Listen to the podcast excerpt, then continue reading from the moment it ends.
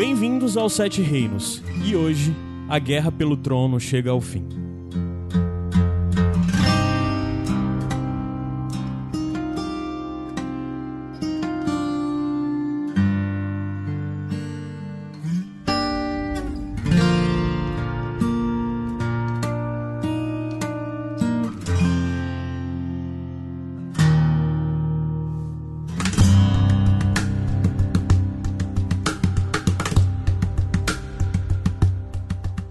Ô Vesterose!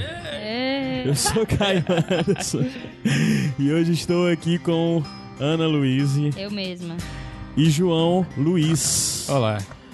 Depois de muitos anos fazendo isso, depois de oito temporadas com dezenas de episódios desse podcast falando especificamente sobre a série Game of Thrones, chegamos ao final da série. Chegamos ao sexto episódio da oitava temporada. Se eu não me engano, é o 73 ou 74 episódio da série. E o fim. Pelo menos acabou, sim. É isso. E vamos comentar hoje os acontecimentos desse episódio, mas como vocês sabem, antes de chegar nesse momento, vamos aos avisos habituais. E o primeiro aviso é de que os Sete Reinos, se você chegou aqui e nos acompanha há pouco tempo, talvez não saiba, eu já deixo o aviso. O Sete Reinos faz parte, é um podcast que faz parte do iradex.net, especificamente da RIPA, a rede Iradex de produções associadas.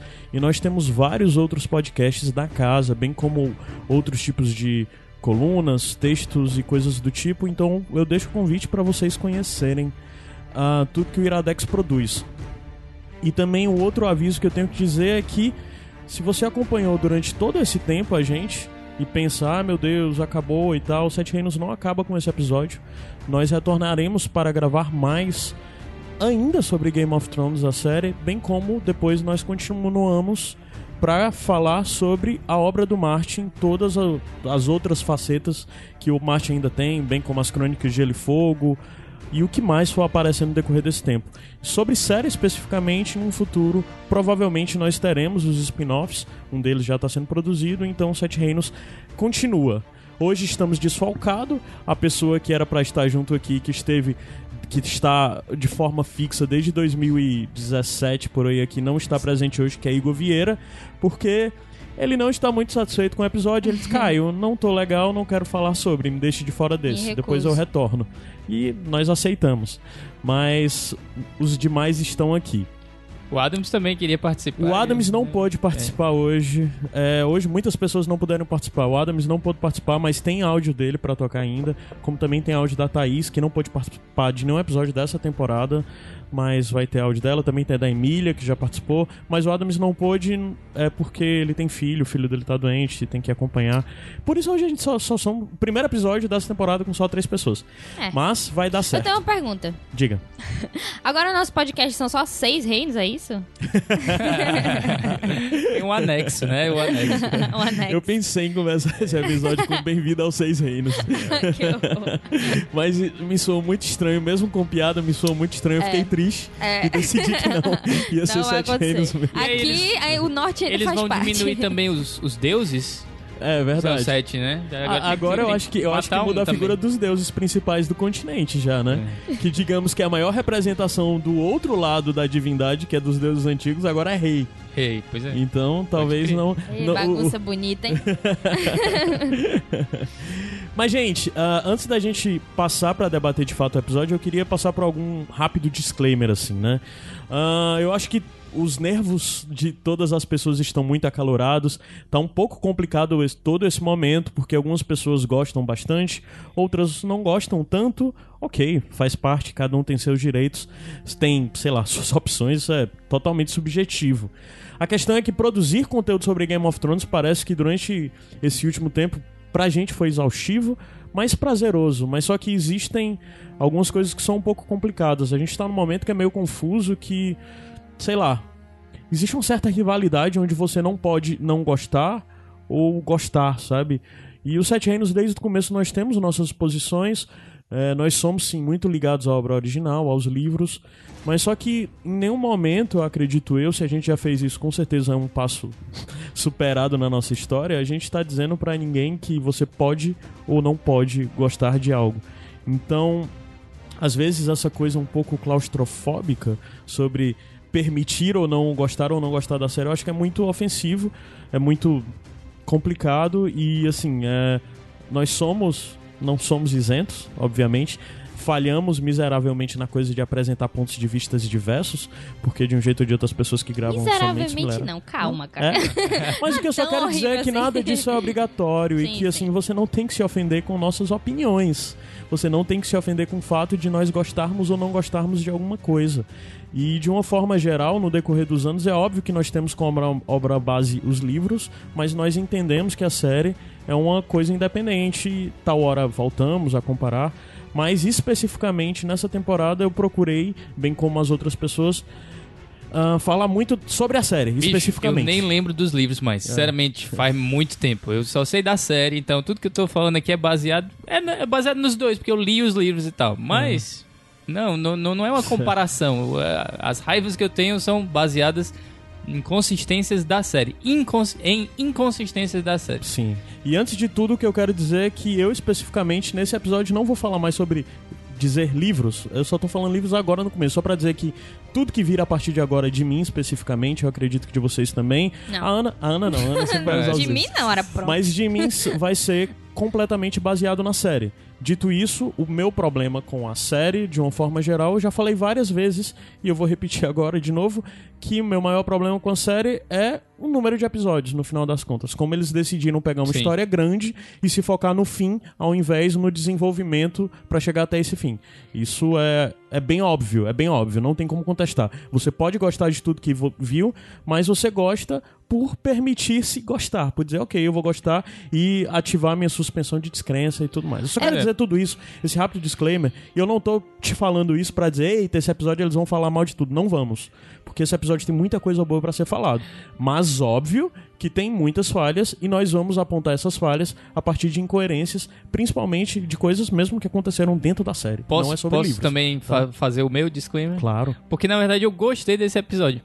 Por mais incrível que pareça, assim, essa temporada tem sido meio ah, bipolar pra mim. Tipo, é um episódio que eu acho ridículo e outro que eu acho bom.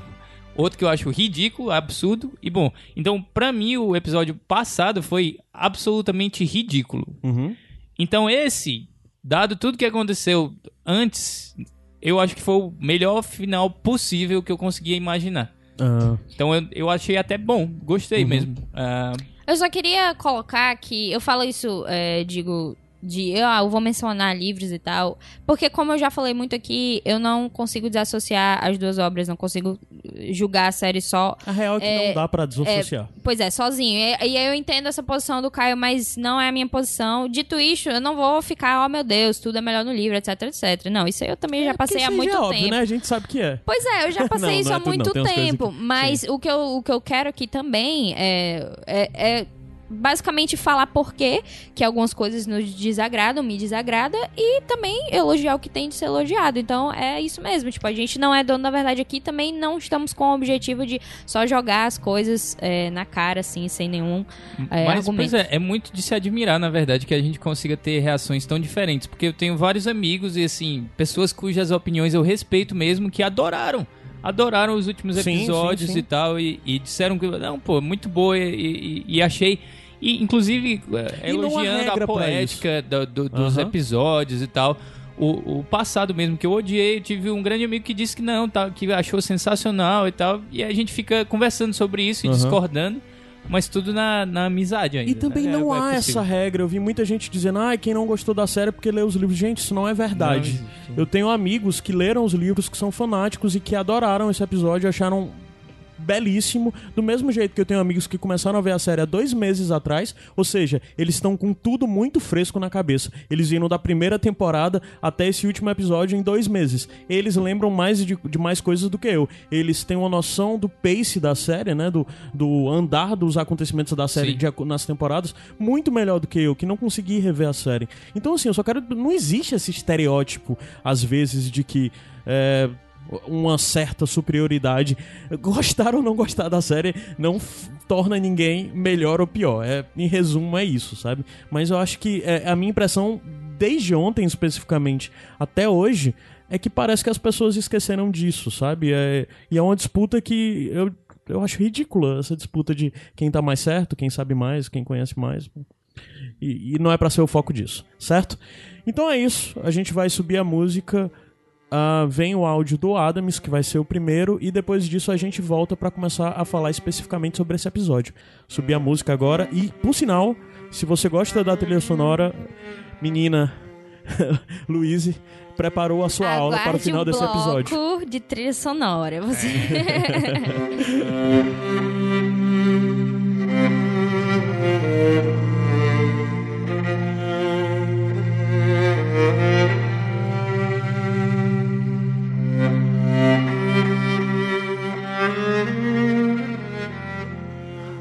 Bem-vindos. Aqui quem tá falando é o Adams e vou dar aqui minhas considerações finais sobre esse que foi o último episódio de Game of Thrones. É, desde o começo dessa temporada eu tava analisando tudo com olhos de Poliana, né?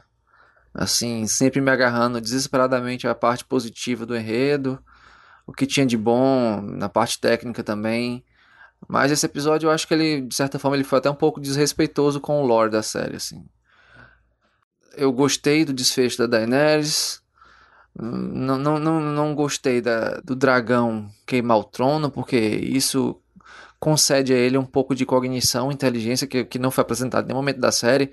Porque o que pareceu ali foi ele queimando o trono, não aleatoriamente. Ele, ele cen- centralizou a ira dele no trono, como se tivesse assim: a culpa de tudo isso aqui, a culpa da minha mãe ter morrido, é por causa desse trono. E sei lá, isso não fez o menor sentido pra mim. É, outra coisa triste também foi ter visto o John no último episódio, naquele diálogo dele com o Tyrion, ele ainda está, depois de tudo que ele viu, ele tá ainda, é, sei lá, hipnotizado, apaixonado pela Daenerys, eu não sei dizer o que é aquilo ali não, porque, sei lá, o discernimento que ele tem, o bom senso que ele tem, passou foi longe ali. E tudo envolvendo o Bran, pra mim não fez o menor sentido. Tudo envolvendo o Bran ali. Porque o Bran, ele sempre me pareceu mais um oráculo. Alguém que tava fora de tudo aquilo ali. Alguém que nem se, nem se interessava por aquilo ali. É tanto que numa conversa anterior com o Tyrion, ele fala que ele é alguém que vive no passado.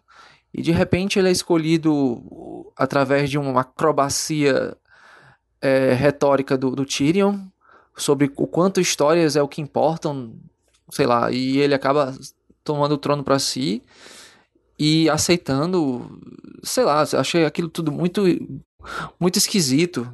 E de resto eu acho assim, foi um episódio eh, medíocre pra baixo. É, eu acho que a- a- a- se, se a série se respeitasse, ela, ele teria pego, talvez, por mais que fosse esquisito, teria dado o Trono de Ferro ao Gendry, por ele ser um Baratheon, e o Ned Stark na primeira temporada tava meio que investigando quem eram os sucessores do... os filhos, na verdade, do Baratheon, então isso seria, de certa forma, um encaixe com o começo da série. Mas, assim, não, não, não gostei. É, e agora, agora viraram seis reinos e, e todo mundo aceitou de boa o o norte fica independente, os outros não. Sei lá, eu ainda tô meio ainda assim. Eu, eu dormi achando ok, amanheci. Quando, quanto mais eu pensei, mais eu fiquei com raiva. E agora vamos ver esse spin-off da, da área aventureira, né? Então, acho que provavelmente vai ter. E no mais é isso. Eu queria agradecer muito ao pessoal do Iradex por ter me chamado, de vez em quando tava me chamando para participar dos Sete Reinos. E eu espero que o Senhor da Luz continue iluminando bastante os projetos aí do Caio do pessoal aí. É isso, abraço e talvez eu volte algum dia quando aparecer alguma coisa. Ou em uns Sete Reinos mais à frente aí. Abraço.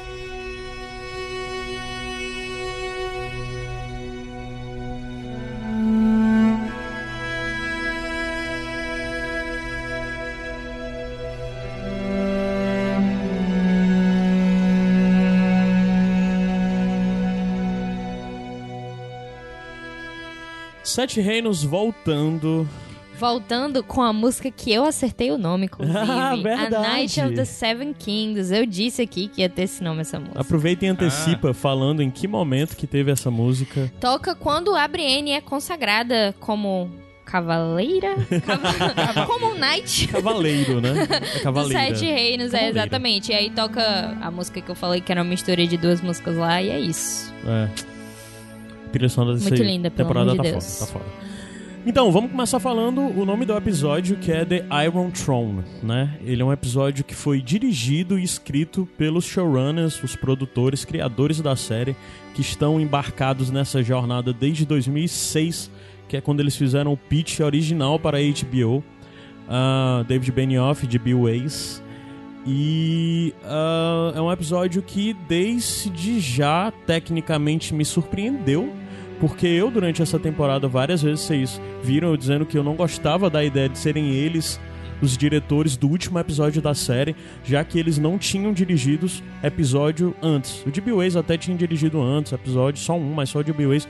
Mas agora, tipo, o episódio principal da série é algo gigante. São eles que estão dirigindo, mas tecnicamente esse episódio é bem impressionante. Eu acho que eles foram bem competentes, de fato, nesse trabalho de direção. Que é um trabalho bem diferente de escrever, ou de, sei lá, produzir uma série. Sim, whatever, né? Um concordo. trabalho exige muita coisa e eles foram muito bem nesse episódio, né? Ah, Ana, tu tinha falado sobre a questão de- da fotografia, né? Que a gente estava até pesquisando quem que era o cinematógrafo, do, o diretor de fotografia Uhum. desse episódio. E não é o Wagner, né? Não é o que trabalhou com o Sapotnik, né, nos Não episódios. É. o Jonathan Freeman, é isso o É o dele? Jonathan Freeman, que também tem alguns outros, se eu não me engano, ao todo ele tem uns nove episódios que ele foi fotógrafo, né? Foi diretor de fotografia. Pois é, Ah. é uma, uma fotografia muito belíssima, belíssima, E principalmente com na primeira. mudanças drásticas do primeiro momento pro segundo momento, né? Sim, sim, a gente Após a tem. A trono gente tem.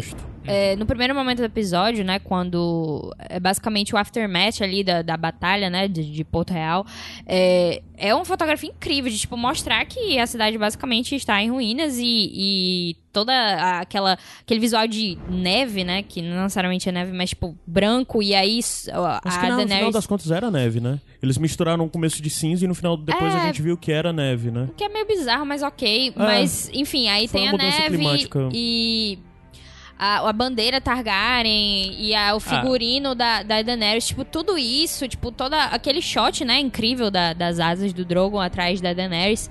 Incrível. E todo o episódio teve, tipo, vários one perfect shots, né? Teve várias Sim, Sim. tiveram, cenas assim tiveram. que você pode, nossa, moldurar, colocar na parede e tal, porque lindíssimos, muito bem filmado e isso aí foi de fato um destaque é, do episódio. Assim, chega uma, uma parte do episódio, né? Chega um momento em que fica um pouco assim, fica um pouco diferente quando começa, tipo, tudo a ser feliz e maravilhoso, tipo, vai, vai concluindo as coisas. Tem a mudança de, de, de, de fotografia um pouco, mas não é. Não, fica, não é que fica ruim, é só que muda com o, o Muda, primeiro é. tom do episódio. Mas mesmo assim, um trabalho incrível, eu achei muito bom. É, só pra. A gente vai falar um pouco mais sobre essa questão de. No começo, porque a gente vê muito, logo no início, sobre perspectiva, mas para a construção de algo que é necessário para, de certa forma, justificar o final da Daenerys. Hum. É, e é totalmente através de um trabalho de direção, de direção de fotografia, direção de atores, as reações a todo mundo, e é totalmente linkado a isso, porque é óbvio que houve uma grande transformação da Daenerys que se iniciou no próximo no episódio anterior para agora. É, é até algo que eu já antecipo, que algumas pessoas apontam como se. Ai, como é que vocês estão surpresos? A Daenerys sempre foi isso. Gente, ok, pode ser que a Daenerys sempre tenha tido essas coisas todas, mas a questão é que nunca houve uma direção, tecnicamente nunca foi posto uma narrativa Sim. que a desenhasse visualmente, esteticamente como uma vilã. Isso aconteceu nesse episódio. Sim. Foi muito bem feito. De- do ponto de vista técnico, eu não tô falando sobre coerência, É. sobre roteiro e tudo mais, mas do ponto de vista técnico, isso foi muito bem construído. É algo até clássico que você vê em várias outras figuras vilanescas de cinema, Sim, a- mesmo já da entrando história, né? na primeira com- na comparação com o Senhor dos Anéis, que vai ter muito nesse episódio, a gente tem uma, um shot basicamente igual com o shot de, é, de duas torres do Saruman, né? De Uhum. Senhor dos Anéis, ele basicamente lá em Isengard falando com as forças dele, né? De Uhum. orcs e tal. E aí é um shot muito parecido, se você pegar e comparar, é, é bem parecido isso dela, da gente vindo por trás, né? A câmera, a gente Sim. vendo ela por trás, depois vendo é, todas as forças, ela numa posição super alta e dá pra ver as forças dela embaixo lá. Tem a questão da comparação com, com o próprio nazismo, né? O que tem sido um ponto até é, polêmico, né? Bem Na- polêmico, nas redes sociais cara. tem, tem muita gente ofendida com sim, isso. sim, porque Eles Pô, de é- fato procuraram referenciar. Eu não sei muito bem. Eu não me é preparei porque pra tem, isso. é mas... porque tem uma expressão que eu não lembro agora, eu não vou lembrar É, agora. não. Mas é uma questão de querer dizer que eles, os, na- os nazistas, né, sempre tiveram essa ideia de dominação e queriam exterminar os judeus e vários outros povos e, e sempre tiveram essa ideia. O que ele está colocando, é, o que esse argumento fala, é que basicamente eles pegaram essa tragédia da humanidade para tornar algo estético ou então simbólico no sentido Sim. de dizer que gente olha aqui o mal é porque ela está sendo comparada com o nazismo É, e tipo, tá isso pra sendo- tornar é, mais óbvio. Mas É. claro que eles Foi, fizeram essa. Pois é, e é assim. totalmente insensível nesse argumento, é totalmente insensível com o que de fato foi o nazismo, porque não é como se a Daenerys quisesse fazer isso que ela acabou fazendo, é só, um- é só uma coisa pra fazer uma referência, sabe? Como se fosse, ah, vou fazer É uma pra referência facilitar assim. o trabalho de compreensão do coisa. Olha, Pois é. na É, sua cabeça sim. você, ao Você ver isso, vai associar uma ideia que eu Isso. quero que você tenha sobre, né? Fizeram um comentário pra mim que só faltou ela falar em alemão naquela hora, porque É. Não, e já teve toda coisa. é, é. muito, é muito vizinho na nossa cabeça, né? Sim, sim. As duas imagens E ficam os muito- dois idiomas que ela falou que já isso, são. e ela porque ela tá né, isso, ela tá já são É diferentes. diferente de você pegar, por exemplo, é, a, a questão de, de Star Wars, né? Porque em Despertar da Força a gente tem Sim. a mesma coisa, Mesma que é o mesmo padrão de sim. cores, é, Sim, que, sim, que sim. aconteceu Até o aqui. bandeira grande ao É, é o mesmo padrão de- de- dessa cena. Só que a mensagem ali, basicamente, não é. É menos gratuita, entendeu? É, é como se, tipo. A, Aquilo ali é uma figura, A primeira de ordem fato- é uma figura de dominação Sim, que quer exterminar as pessoas. Tem assim. uma arma de exterminação mundial, mundial, planeta, uma arma de exterminação. Então é bem diferente de você pegar é, essa pessoa que eles querem vilanizar de propósito. E é como se você coloca. Ah, vamos vilanizar esse personagem coloca como nazista, coloca como uma referência ao nazismo. O que eu entendo, claro, a reclamação de ser completamente insensível. É um pouquinho. É, é, despreocup... de- é, é muito insensível no sentido de, ah, a gente vai colocar aí, tanto faz, entendeu? Mas é, a referência foi tão clara que até os personagens entenderam lá. Jon Snow Sim, eh, sim. Viram, viram ali, já reconheceram, não, é, ela é do mal. Estamos sabendo. Gente, retornando um pouquinho só. Só pra dizer que é, saiu um episódio antes, entre o Sete Reinos anterior e esse Sete Reinos, saiu um Corvo. E no Corvo a gente teve umas conversas bem mais abertas e bem mais amplas. E muitas das questões do debate político e dessa posição Jon Snow e Daenerys diante do trono eu já coloquei no Sete Reinos passado, ou no Corvo passado, que eu acho que é, diante dos números, né, comparando com os números no Sete Reinos regular e esse Corvo, é, teve uma audiência menor. Sempre tem, o Corvo sempre tem uma audiência menor, porque de fato é um programa mais aberto, é de feedback, muita gente não se interessa. Ah, mas lá já tinha sido colocado algumas coisas e nesse episódio especificamente, que até recomendo, porque muito do que eu falei lá eu vou continuar falando aqui, mas eu tinha feito a comparação e tinha desenhado todas as mudanças que aconteceram nas aberturas do episódio no decorrer desses seis episódios, dessa oitava temporada, né? Dessa abertura nova da oitava temporada. No decorrer dos seis episódios, todas elas houveram pequenas mudanças. Especificamente, nesse último episódio, a mudança que teve é toda em Porto Real, né? Quando chega em Porto Real. ah, Os portões estão. é, já no episódio passado a gente tinha visto a primeira mudança em Porto Real, que era os escorpiões em cima da torre, né? Nesse episódio, essas torres estão derrubadas, né? Os muros iniciais, o portão de Porto Real caiu. Ah, quando ele chega até Porto Real, boa parte da Fortaleza Vermelha está destruída. A gente vê só uma pequena parte dela. E depois, quando vai até a Sala do Trono, a vidraça, onde antes a gente viu uma vidraça Lannister, não existe mais. Essas foram as mudanças na abertura nesse episódio especificamente, né? Houveram alguns outros detalhes que isso é comum, né? A abertura sempre dá pequenos spoilers, como logo na abertura você vê o nome do Nikolai e vê o nome da Lena Headey. Então você já fica na expectativa de que eles estariam de volta Aham. nesse episódio, foi o que a gente viu. Então o episódio começa, de fato, com nós, com, conosco observando tudo que tá acontecendo ali pelos olhos do Tyrion. Basicamente uma continuação. Foi outro, outro lance de direção bem legal, assim. Foi, foi sim. E é até um contraponto, assim, com a, com a imagem da Daenerys, que a gente vai ver o modo como é filmado, né? Porque nesse início a gente tá acompanhando o Tyrion ali, da perspectiva dele, a câmera vai, vai seguindo É, o ele por Davos trás. e o, e- o John estão atrás do Tyrion, né? Mas Isso. eles são desimportantes nessa cena. É, A visão a, é a do- perspectiva do é do Tyrion, Tyrion, uhum. tanto que é baixa, assim. eu- eu- Sim. Você vê mais o que tá acontecendo no nível. Não, não tá olhando pra cima, né? Você tá olhando pro chão. E Tem uma cena acho- que eu acho impressionante da, da hora que ele tá passando e passa uma pessoa toda queimada Isso, do lado exatamente, era o que eu ia comentar, assim. E o cara tá assim, ele tá andando tranquilamente, assim, tranquilamente entre aspas, mas muito devagar e assim, completamente é, perdido, né? Uhum. É, e aí ele olha pro lado, tem um cara chorando, sentado, assim, ou parece estar dele. chorando, E parece ser um soldado. Parece ser um soldado, É. pois é, exatamente. Então, fica muito claro, assim, esse sentido de devastação mesmo, Sim. pós, pós-batalha. E é uma continuação, bom de certa forma, do que a gente viu no episódio anterior, que quem Sim. já andava lentamente enquanto estava acontecendo a batalha pelo começo de Porto Real devastada ali mesmo, ah, era o Tyrion, Era o né? E Tyrion, ele basicamente está continuando essa entrada que, ao mesmo tempo que é assustado, é com medo, é preocupado. Mas é já quase gente- sem, é- é sem esperança mesmo. Sem de- esperança, de, sem desesperança. Ah, depois disso, tem um momento um pouco mais na frente. Ah, e tal hora eles passam, é interessante lembrar que eles passam do lado da meninazinha que a área tinha procurado resgatar no episódio Ah, é, anterior. é, é, a gente eu vê o fiquei na take da ponta do cavalinho que a menina segurando, que foi a mesma coisa antes. E no fundo vem Tyrion, Davos e Jon, né, se aproximando disso. Aí um pouco mais na frente a gente vê a questão do. Aí o Tyrion avisa que vai seguir dali sozinho. Aham. né? E a gente um pouco depois vê o Verme ah, executando aquilo, né? E a gente vê o que é o último embate entre Verme Cinzento e Jon Snow, que isso é algo que foi construído durante toda essa temporada de forma muito sutil. Eu até tinha falado também no Corvo, no programa passado, o Corvo, o Corvo chegou passado, que eu falo que isso é algo que acontece desde aquela sala de reunião em Pedra do Dragão, quando eles estão decidindo. Aliás, ainda em, Winterfell, quando eles estão decidindo como vai ser a marcha até Porto Real. Já tinha uma certa tensão entre os dois ali, o Verme e o John. E isso foi intensificado agora e foi o, o- o final né, dessa tensão entre os dois. E, e é fundamental essa cena para o desenho do que é o Verme Cinzento, do que foi o Verme Cinzento, principalmente depois é, do assassinato lá, da morte, da execução da Miss Sunday. Ah, acaba que no final das contas to- é muito interessante isso tudo que acontece porque toda uma sensação de completa impotência é passada pra gente que tá vendo. O que é que todas essas pessoas, o que é que os nortenhos, o que é que o Tyrion, o que é que o Davos, o que é que o Jon podem fazer contra a Daenerys? Ela é uma, uma força que não tem como ser combatida, não por eles, não naquele momento, não do- de uma forma aceitável. Eles não podiam virar as costas agora e ir embora, né?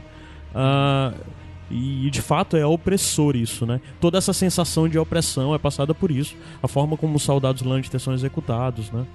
E, e esse é o momento que a gente começa a ver que toda aquela confusão que foi gerada do episódio anterior pra cá de se era neve ou cinzas, a gente de fato agora entende que é neve, mas também tem cinzas e assim, eles ficaram brincando com essa expectativa de se era neve ou cinzas. Pelo menos pra mim houve essa expectativa e nisso agora no final das contas eles botaram como neve. Ah, questionável ou não, a questão é que esteticamente e pro clima e pra, sei lá, uma linguagem mais ah, poética mesmo, não sei que outra palavra usar, foi interessante haver neve nesse momento. Ou seja, e toda a linguagem de fogo, no outro episódio teve fogo, e agora tem neve, fogo e, fogo e gelo, gelo e fogo. Foi interessante ter esses ecos narrativos aí e ser neve. É algo que eu achei que me incomodaria se eu visse nesse- neve nesse episódio, mas só que esteticamente foi tão bem aplicado pra mim que eu entendo e gostei de que fosse neve, de que É, O inverno- não, isso aí. É. fosse severo nesse momento. Eu queria que o inverno tivesse estado lá Antes, né? sempre. Sim. É. Se É. o inverno chegou, ele deveria continuar um pouquinho. Mas Ah, besteira. depois disso a gente vê a busca do do Tyrion pelos irmãos, né? Ele passa primeiro pela sala do, do conselho, né? Do pequeno conselho que ele passou tanto tempo lá. Primeiro como mão do rei, depois como mestre da moeda, ah, lidando com o pai, lidando com a irmã. E agora a gente ele passa lá e tá destruído, é onde ele pega aquele archote, né? Aquela para descer para buscar os irmãos que eles sabiam onde eles deveriam estar mais ou menos, já que foi ele que indicou a- o caminho pro Jaime. E quando a gente chega lá, a situação é, de devastação é mais fácil do que o que de fato era pra ser. É, Não é sim. coerente aquela cena com o Aham. que a gente viu no passado. Mas de toda forma, é, é muito fácil, sei lá, ele encontra os corpos, primeiro ele encontra a mão do Jamie, legal ter a mão pra fora, de novo a É, foi simbologia um da pouco mão. emocionante, assim. Eu, eu- Foi, eu, consegui pronto. desligar aí o. É isso, Eu eu consegui, consegui ligar desligar. o foda-se, na verdade. Pronto. Liguei o foda-se e eu achei bonito, É, fiquei emocionado. Porque tem Foi. pedras desmoronando e quando a gente vê no episódio passado, quando eles têm, o Jamie e a Cersei disseram não tem como, vai tudo desabar. E a gente chega lá não desabou tudo, desabou só uma partezinha em cima deles. Dava pra eles terem um pouquinho pro lado, é, que não tinha morrido.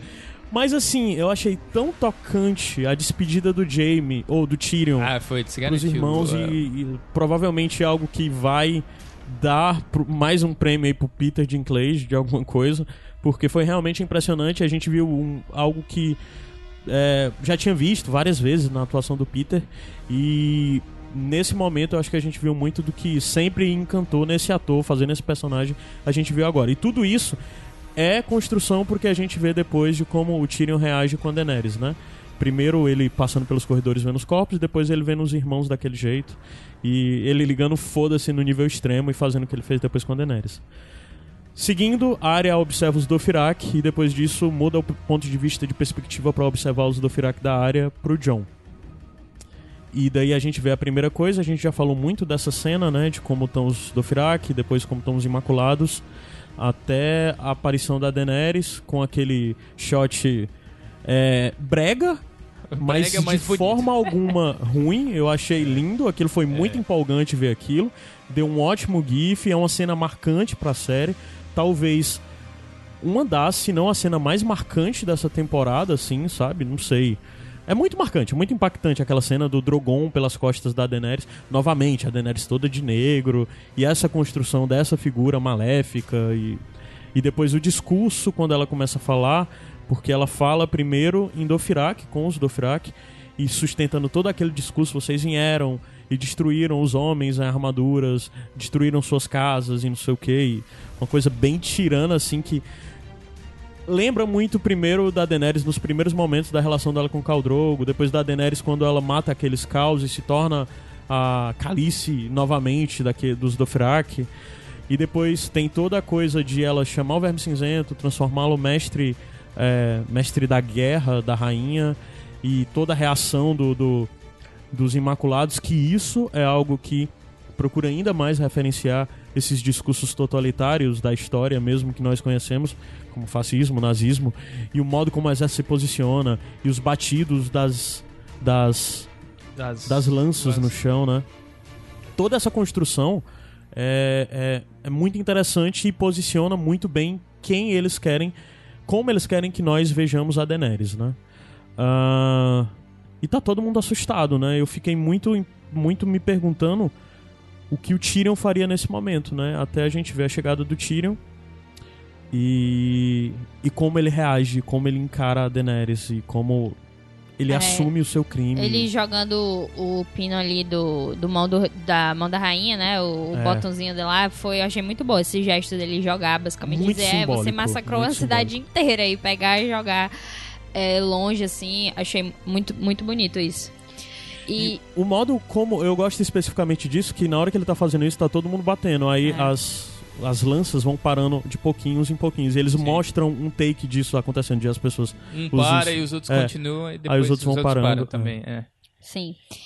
É, seguindo disso, é, o que acontece é que, né, ela, ele fala, basicamente joga o pino embora lá e ela diz, ah, então prendam ele aí. Eu aí... fiquei preocupado dele chegar lá e tentar matar ela, então eu gostei da reação no fim das Sim, contas, porque é. não foi o da, da, assim, ele loucamente tentando assassinar ela ali. É, foi uma coisa. Eu não. Assim, não saberia dizer o que ele. Se ele pretendia fazer alguma outra coisa, se ele acharia que a reação dele fo- de- dela fosse ser diferente dado que foi, né? Ou se ele realmente sabia que ela ia só prender ele. Porque eu imaginaria, ela vai me mandar. ele já fez aquilo no episódio matar. passado, sabendo que ele tava entregando a vida, né? Ele É. já tava disposto a isso. Mas no sentido de, por exemplo, tipo, qual vai ser a jogada aqui? Ela vai dar um Dracarys em Sim. mim? vai me prender? Vai, um mandar o? Verme Cinzento me matar? O que que, que que ele estaria pensando, né? Mas acaba que aí ele vai ser preso e tal, levam ele embora. E a Daenerys, basicamente, ela vai virando e só olha assim pro John. E o John tá meio, tipo, hum, preocupado. o que que eu faço, Deus? O que que eu faço? E aí ela só olha pra ele e vai-se embora também, né? Junto com, Depois com as- daí os tem- guardas dela. Duas coisas que eu quero que vocês puxem, que é primeiro o diálogo da do John com a Arya, que é muito interessante esse diálogo.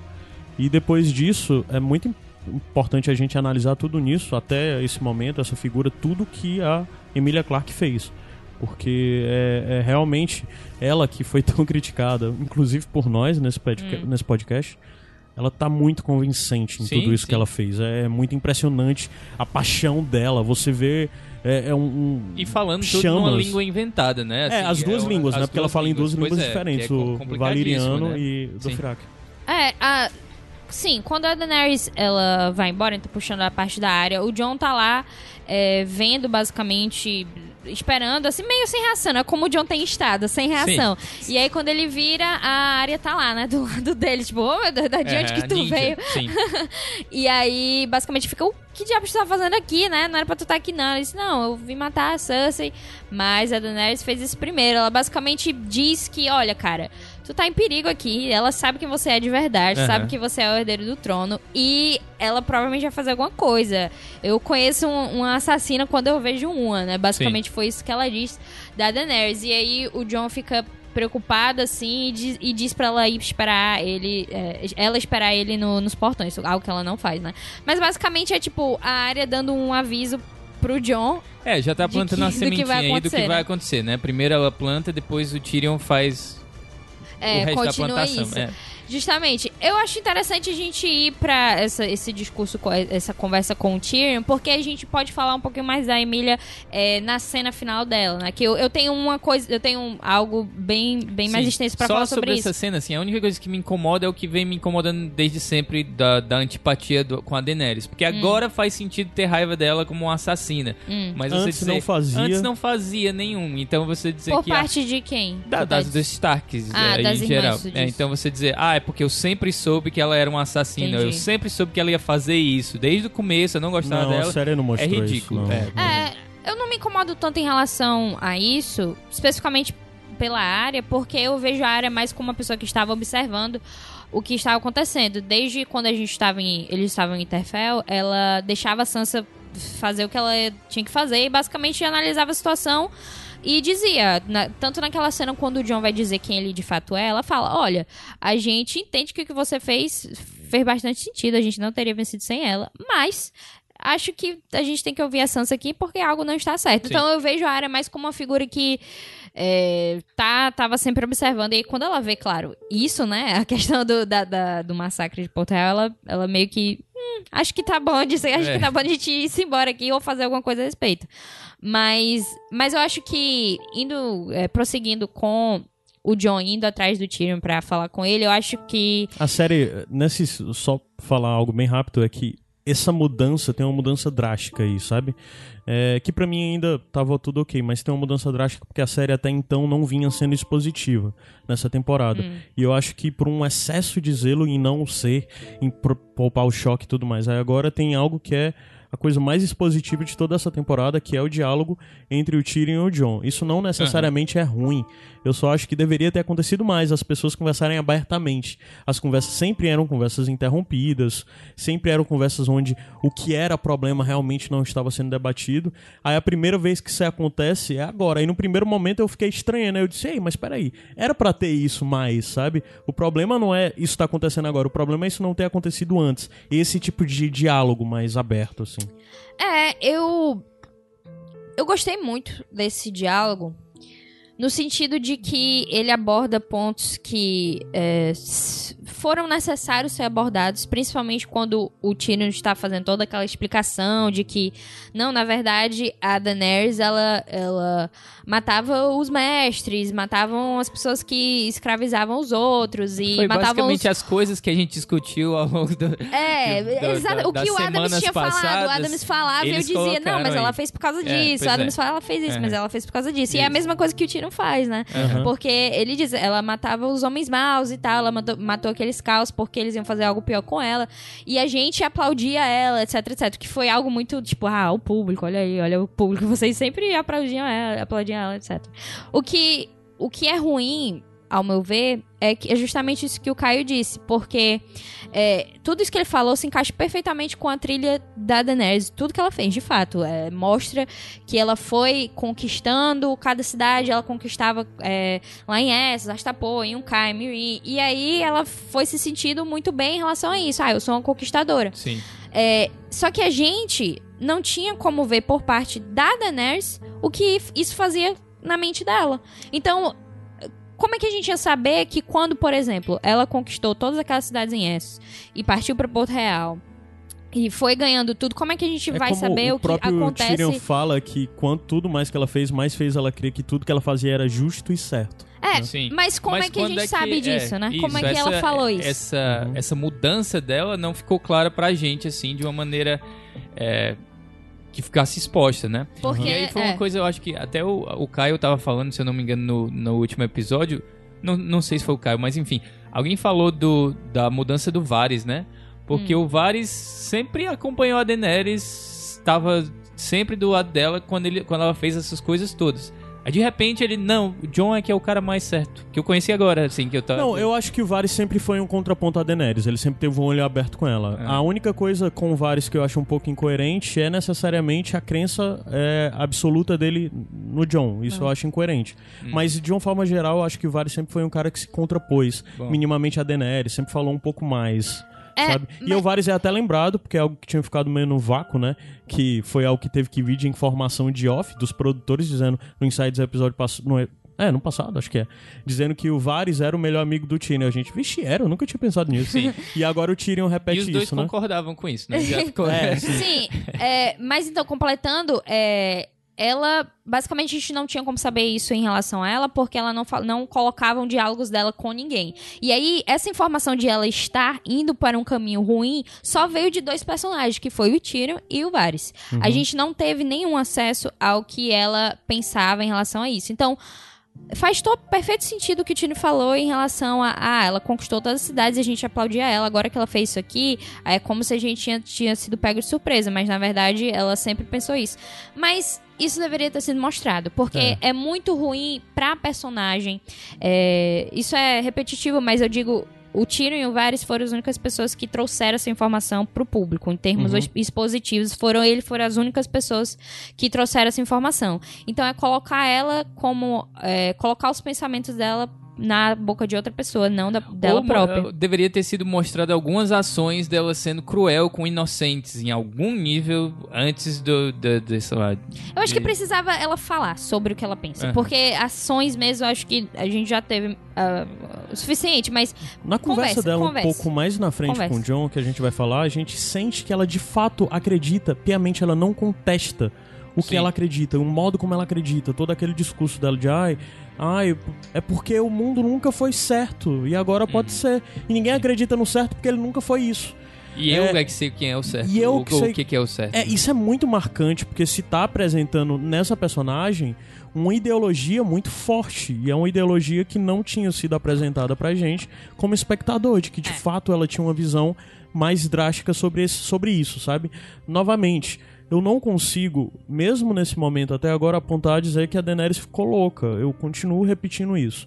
Pra mim, ela não, ela pode ter tido um surto, ela pode Eita, ter dado é. uma mudança de perspectiva, ter se tornado mais crente e tudo, mas eu não acho que a personagem teve algo como necessariamente se tornar alguém que precisa de, sei lá, é porque é o louca. É porque, É. assim, é tão difícil da- de, eh, não usar esse termo pra uma pessoa que não tá mais interessada na opinião de mais ninguém além do, de si mesmo.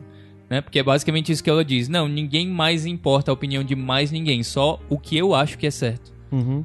É, isso não é loucura. É porque eu acho que isso não, é bem um- loucura, não é uma sabe? Sim, loucura. é. é, inclusive, algo que eu achei também interessante o John falar isso, que ele diz que o, o Tyrion fala, ah, ela sempre foi fogo e sangue. E aí o John fala, mas, ela você sempre acha ouviu que... a opinião de outras pessoas. Ou Não, sim, Ela, a gente até, até, por exemplo, algo que é até uma crítica à própria, própria narrativa que eles escolheram fazer é quando o Barristan Selmy morre. Porque o Barristan Selmy é alguém que ela escutava. Pronto. Ela escutava ele. E ele era alguém que, se ainda tivesse vivo, isso nunca teria acontecido, eu tenho É certeza. interessante tu apontar o Baristan nesse momento, porque eu tava vendo essa cena e tava pensando como é, referências são importantes. Hum. É óbvio que existe muitos ecos na jornada da Daenerys e do, do Jon, da posição que eles tiveram. Como até já foi dito, eu falei no Corvo passado, que eles sempre estiveram seguros da Guerra dos Tronos de uma forma geral, das tramas palestinianas, das tramas de Porto Real. Eles sempre tiveram esses isolados disso, como os outros não tiveram, como todos os outros Starks não tiveram. O Bran, de certa forma, teve um pouco, mas os outros não tiveram. O Tyrion não teve, o Davos não teve, a Daenerys, a, ou aliás, a Sansa não teve, a Arya não teve, o Cão de Caça não teve, o Gendry não teve, esses personagens todos não tiveram. O Jon e a Daenerys sempre correram em paralelo. O Jon em todas as suas tramóias, em todas as suas tramas na muralha, a Dany em todas as suas tramas em Essos. Aí tem muitas coisas nisso, nessa jornada em quedas e voltas, e como as pessoas sempre serviram esses dois, porque o, o John sempre foi privilegiado, mesmo quando ele estava no, no Castelo Negro, como um, um, recruta da patrulha, o tratamento que ele tinha positivo e negativo era decorrente da posição dele como um bastardo de um Interfell. E ele tinha tratamento positivo e negativo por causa disso. Mesma coisa a Daenerys. Era a herdeira, a rainha, todo positivo e negativo dela veio mediante isso. Dito tudo isso, a gente para pra avaliar a jornada do John, que teve, pra ele ser quem ele é, uma sei lá, uma meia dúzia de personagens que são fundamentais. De cara você lida, lida você pode citar Ned Stark, você pode citar, citar o Georg Mormon, o velho urso, você pode citar o Aemon, aí depois Raider o. Mance Raider, o Corin meia mão, aí depois o Stannis, todas essas pessoas transformaram o John no que ele é. Forjaram quem, Sim. quem ele é e o, o que ele entende como certo e tudo que Sim, ele vai. ele- a, a progressão dele, o progresso dele vem muito desses personagens. Sim.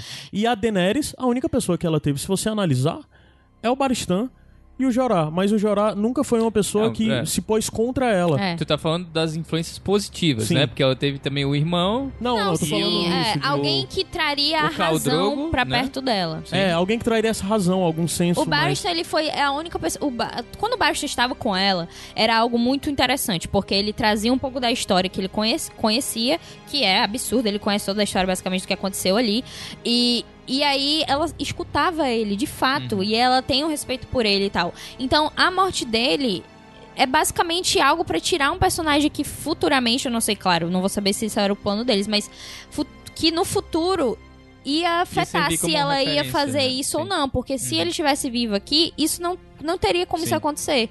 E, e é algo que, inclusive, é um, um ponto até polêmico, porque é, quando o ator, o Barristan Sam, né, foi. de- recebeu a notícia de que ele ia morrer e tal na Aí temporada. tá pistola até hoje. Tá? É, não, porque ele, ele, ele é muito fã dos livros e Uhum. tal, e ele perguntou, foi, ligou pro D&D e disse, ah, tem certeza que eu morro? E aí o D&D disseram, sim, não, você morre sim, porque, tipo, ele ainda tá vivo nos livros e tal. E Que é aí... ótimo, a série deles, eles podem decidir isso, né? Não, sim, e aí, Ok. só que eles o problema é o que trataram... veio depois, né? É, Como eles, eles trataram, trataram isso. O, o- essa situação de uma forma horrível, de tipo, é, quando, depois da situação toda, eles disseram, não, a gente só teve um problema com um ator que hum, questionou a morte dele e foi um dos motivos pra gente querer ainda mais matar ele, tirar ele de cena. E é interessante que o ator que faz o Baristan, salvo engano, eu nunca vi ele participar de mais nada de evento. Ele foi cortado da- do elenco. É. A gente viu o Robert Barata, a gente viu gente da É, primeira ele não foi pra temporada Premiere, nas Premiere, nada coisa disso. E o tipo. ator que fez o Baristan, de certa forma, porque teve esse conflito com os produtores, foi cortado total. É, então, assim, é, é interessante porque eu falo isso da loucura, né? Que não, não acreditar que seja uma loucura, porque. é, tudo que a gente já havia falado sobre o Rei Louco e tal, tem fatores e tal. Com a Daenerys, é uma situação de ela não ter, pelo menos na série, ela não ter como. Não tem ninguém que consegue. É, aconselhar ela para o bem nesse sentido. Não tem Sim. ela. Ela não tem referências Não tem referências positivas, né? positivas, como o Caio mencionou das referências do John. Ela só vai, ela conquista. E a gente tem que lembrar que, que a Daenerys tem em cima dela uma. Algo muito forte, algo muito grande de ser de tudo que aconteceu na história dela, que a gente sabe que é. Então, ela tem um pensamento de, não, eu não, não sou como meu pai. Eu não sou, gente, eu não sou como meu pai, Uhum. não sou louco, não sou louca. Só que ao mesmo tempo, caramba, o Caldrogo morreu, eu tenho que tomar conta desse Calazar. Esse Calazar é meu. Todos, todos os Calazares são meus, eles são meus. Uhum. Eu tenho que libertar as pessoas, gente, eu tenho que libertar todo mundo. A gente não pode deixar isso aqui acontecer. Então imagina é, mas esse não tipo era de assim que situação o na rei cabeça. louco agia, assim, Não. Ele, ele achava que ele tava certo, que todo mundo tava contra ele. Não, ele começou Não, a achar é que. na- Mas é situação diferente, ao meu ver, diferente. porque o Rei Louco achava que todo mundo era inimigo dele e queria feri-lo. A Daenerys acredita que ela é a única pessoa capaz de levar o bem para o mundo. O Rei Parece Louco só mais via... ou menos a mesma coisa. Não. É, é, eu não sei, porque eu até falei no Não, é Corvo. porque a gente. A gente não É. vamos entrar nisso, Eu não, vou porque voltar, porque gente... no Corvo que teve, eu seguir, passei é. mais de 10 minutos É. falando sobre por que eu acho a jornada do Aerys e da Daenerys tão diferente. Porque basicamente foram 20 anos de construção do Aerys pra ele se tornar louco. Sim. É, Não, eu não tô dizendo que foi inferno, bem feito, sabe? não. Eu tô dizendo que é, foi um... Ah, ok, entendi. Não, mas então, é, não acho que se aplica, mas claro, isso é uma discussão que a gente não tem como. não tem base pra aprofundar, né? Mas assim. É uma questão de ter uma. acreditar demais no- em um propósito, não necessariamente se o propósito é bom ou não. É um propósito e acreditar nele pro resto da vida, entendeu? E o problema, De forma claro. Então, é tipo mas assim, ela não é louca, é só psicopata. Não, não é psicopata. psicopata também não, tô- entra nessa situação. Vamos, vamos É uma seguir. Mania de grandeza, uma coisa, não sei. Talvez é exatamente essa loucura do poder, essa sede de. sei lá. Mas Sim. bem, ah, continuando ainda nesse, nesse, nesse ponto interessante, tem uma cena que gerou muito polêmica na temporada passada, que foi aquela coisa do primeiro momento, ah, primeiro encontro romântico do John e da Daenerys. ah, que o Tyrion ficou olhando da porta do quarto, né? Sim. Ah, é, isso gerou- que ele tá, tava Sim, apaixonado Isso gerou muitas também. confusões de o que é que isso significa, né? É, a- o Tyrion tá enciumado, o Tyrion desaprova, o Tyrion ama a Daenerys de uma forma romântica. ah, e a única pessoa que eu tenho como referência sobre um posicionamento definitivo sobre isso foi o próprio Peter Dinklage, que ele tinha dado a leitura, isso ainda em 2017, sobre como ele lia essa cena especificamente. Ele disse que basicamente o Tyrion amava aquelas duas pessoas, Daenerys e Jon. Mas o Tyrion, apesar de tudo, não tinha determinadas maturidades e uma das coisas é que ele não sabia lidar com figuras femininas. E ele acredita que o Tyrion passou a significar a Daenerys de uma forma romântica. Ele acredita, ou seja, ele acreditava Sim. que romanticamente, ou pelo menos o Tyrion amava ou acreditava que amava a Daenerys. Isso era um problema, mas ele nunca ia se contrapor aquilo porque o Jon Snow era a pessoa que ele conhecia e que ele amava também e que ele confiava. Então, de certa forma, para ele sempre foi confuso.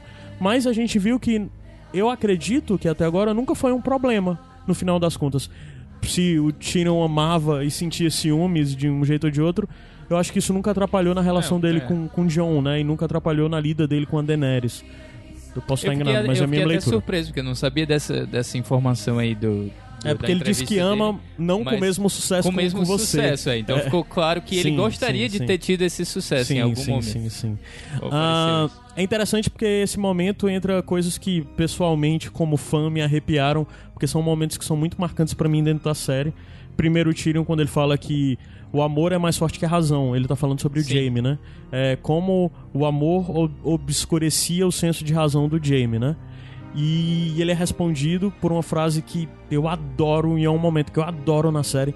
Se eu tiver que listar momentos favoritos pra mim na série, um dos meus momentos favoritos da série é esse, onde o Aemon fala pro Jon que o amor é a morte do dever. O Aemon Targaryen, que era o mestre Aemon lá da muralha, ele fala isso no momento onde o Jon tá querendo abandonar tudo pra buscar a sua família, porque o Ned Quando o foi Ned foi assassinado, assassinado, é. e o Robb tá correndo perigo e ele diz que vai fazer tudo isso. E nesse momento é que o Aemon conta quem ele é, que ele é um Targaryen, que ele era a pessoa que deveria ter o trono e que ele abdicou o trono em função do irmão pra cumprir um dever que ele acreditava que tinha. E que teve Isso faz basicamente ver a casa dele inteira sim ser destruída. ser destruída e não fazer nada a respeito. E isso faz totalmente, ao meu ver, eco com o que o John faz a partir daí. Porque basicamente o que o John fez, muita gente pergunta: ah, ninguém citou que o John era Targaryen e tal. na- no momento no conselho mais na frente. Mas isso pra mim, a- o- essa significância dessa coisa pra mim é, é, é o cúmulo de como o John entendia o que significou o que ele estava fazendo, que ele estava abrindo mão do amor em função do dever. Ele estava abrindo mão de quem ele era, estava abrindo mão da família dele, de tudo em função disso. Do acho que- dever, do dever dele para com quem? Ou com o com o que? o Tyrion fala, a única pessoa que pode impedir ela, a única pessoa que pode fazer É alguma o coisa é você. de Povo- proteger O É, povo, reino você é o escudo homens. que defende, sim. no final das contas, é, jogando o John pra posição de que no final das contas você continua Mas sendo não o pareceu patrulheiro. assim que o que convenceu ele no final foi as irmãs, não? Porque ele tava disposto a seguir a Daenerys até aquele ponto, até que o, o, o Tyrion diz: E as suas irmãs? Elas vão é, dobrar os Eu joelhos? acho que na verdade foi. é, Ele só decidiu quando ele foi conversar com a Daenerys. Porque É, ele não. esperava Também, que também. de Concordo, fato. vo- Talvez eu convença ela, talvez eu convença ela, e aí então é, aconteça isso. Eu não senti um peso maior das irmãs, não, mas ah, foi algo até que. não sei se foi o Igor alguma outra pessoa falou da mesma forma, que tinha interpretado como sendo as irmãs o peso maior. Mas eu não, não li assim, não li dessa forma. Ah. É porque, inclusive, é a subversão do que acontece, que o amor é a morte do dever. E o John tem isso tão forte que, basicamente, ele inverte a frase e ele entende como o dever é a morte do amor. E Mas, isso é algo é. que o Tyrion fala com todas as letras, Que no né? fundo do espectro as duas coisas se encontram, na verdade. Porque eu não acho que ele fez aquilo por dever, ele fez aquilo por amor. Amor a, sei lá, a humanidade, a- as irmãs até. Ele traiu o que era deveria ser o dever dele ali, seguindo a, a risca da letra, que era obedecer à rainha dele. Ele fez uma traição, então ele matou o dever ali em prol do amor. Mas é, é isso Não, é mas, uma- leituras, mas, né? não, Você mas pode- é uma é, leitura válida filosófica porque, claro, claro, claro. porque é. se são, ah, são duas frases, eles falam. O Isso, John é. fala a frase do Eamon e aí o Tyrion depois fala a mesma coisa, que é justamente o que você tá falando. De se o, o amor é a morte do dever, basicamente funciona também da mesma forma, porque se ele está fazendo aquilo por amor e o dever dele de proteger a rainha ou de estar é, perto dela é, acaba, né? Morre. Porque Sim. como até antes dele matar ela, eh, ele fala que ela, ele é, a Daenerys é a rainha dele até o Sim, fim. sim. E é isso. Então faz total sentido. É, eu entendo essa- esse ponto de vista. Mas.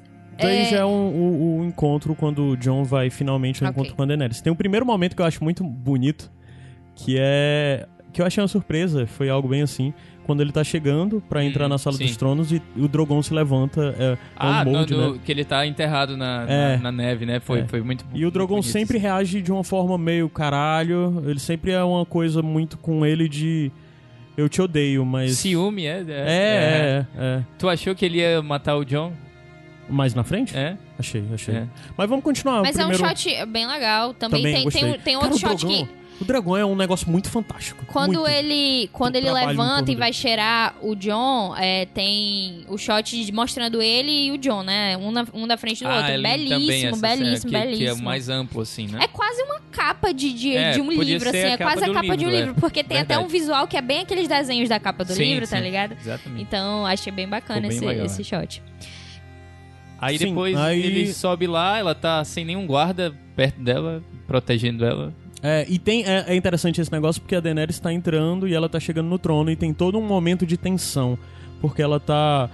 Ela tá encantada demais com aquilo. A, a entrega da, da, da, da Emilia Clarke nesse momento é muito surpreendente. Ela tá eufórica, ela meio que se treme um pouco, Aham. sabe? Aí ela vai chegando até o trono e tem a coisa da mão dela quase troca, tocar Que o é trono. É um eco daquela visão que ela teve Que lá da visão na ela não segunda, toca. terceira temporada. É, Segunda. é, segunda. Segunda é. Que na visão ela não toca o trono, né? Aí nessa você fica falando, caralho, ela não vai tocar. Eu fiquei achando Mas que ela não ia a tocar. Aí ela ambientação toca. do- da sala também é a mesma, Tá né? diferente. Porque Não, não, Ah, tá bem diferente, tá bem diferente. Tá diferente, mas Tá bem assim, mais destruída a sala sim, dos tronos mas, do que é, na não visão. tem teto em boa parte, assim, tá bem É. arrasada e tem Sim. neve em, em todo canto, né? É, é. Sim, é, é literalmente aquilo, né? E é a questão de ela saber se aquilo vai se cumprir ou não, né? Se ela vai conseguir tocar ou não, ou se ela- algo vai tirar a atenção dela e tal. Mas aí ela consegue, por isso também que ela fica tão feliz e deslumbrada, né? É interessante porque ela fala, ela, ela- quando o John chega, né? E ela não senta no trono, né? Ela só vira e. e e Ah, eu achei que ia fala ser um lance meio Jamie Lannister sentado no trono quando o Ned Stark chega, sabe? Aí É. ela, ela descreve o trono, que ela achava que o trono era enorme, e, nossa, gigantesco. É, e eu achei interessante que pareceu bastante com a descrição do trono nos livros, Sim, né? Isso Porque. aí também foi tipo um- uma piscadela dos, dos, dos produtores aí pra gente, né? Porque É. é, foi Primeiro tipo, de ó, tudo é pra dizer, ó, esse não é o trono dos livros, é esse não é trono os livros, foi, né? é, Porque o esse. trono dos livros é de fato um negócio gigantesco, dez vezes maior. Dez não, vai, mas uns quatro vezes maior do que esse aí. Ele é, bem, ele é bem grande, ele é Bem grande, enorme mesmo. grande. E aí achei, achei bem interessante isso. Mas então ela vai falar com o John. Na verdade, o John. Desculpa, é porque quando ela vai falar, vocês notaram nela, é, é, um, um senso de pureza e de inocência gigante, porque o Jon chega pra ela e primeiro que é totalmente diferente daquela Daenerys que lá no final dá uma olhada pra ele, né? É. Nesse momento ela tá de, oi, eu Ela não fiz nada de de errado. êxtase, é, tá tipo pois é. contando a história de, ah, toda afetuosa e tal, até que é, ela o Jon pede dá a pra resposta ele pra ela. ficar com ela novamente e tal, e, e reinar com ela.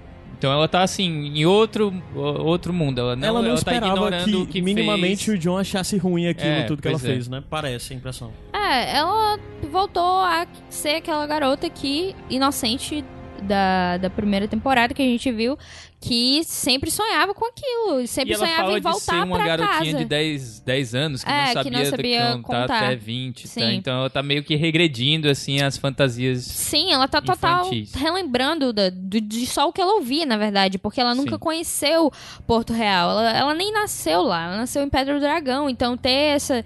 Conhecer de fato o que foi a casa da dinastia dela, da família dela por, por tantos anos é, é bem pesado, assim, é bem forte, né? E faz ela ficar naquele estado que a gente viu. E quando o John vai, vai confrontar ela, basicamente ela fica, tipo assim, chocada, de, tipo, como assim? Não tô entendendo, eu fiz alguma coisa errada. E aí. E ela fala, não, era o ela único tentando se jeito. justificar, né? Exatamente esse lance. Eu sei o que é o bom, ninguém mais sabe o que é o bom. É, era o único jeito de, de. Ah, o John fala, né? Ele estava executando os Lannisters. Sim, mas a gente tem que fazer isso. Não me deu escolha nenhuma. A Cersei não me deu escolha. Eu tive que fazer tudo isso. E aí, o- quando o John tá suplicando pra ela, falando que, sério, você não vê que isso é errado, ela fala uma frase que eu acho que é exatamente isso que descreve ela. Que é a frase: Não podemos nos esconder atrás de pequenas misericórdias.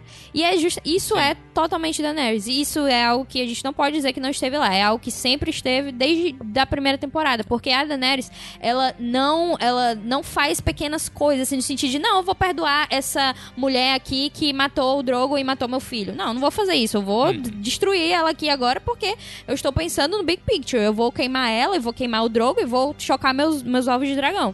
E aí ela sempre, ela não não se esconde, basicamente não se esconde atrás dessas pequenas misericórdias. Ela, Ela só já faz tinha falado um pouco grandes disso, não atos.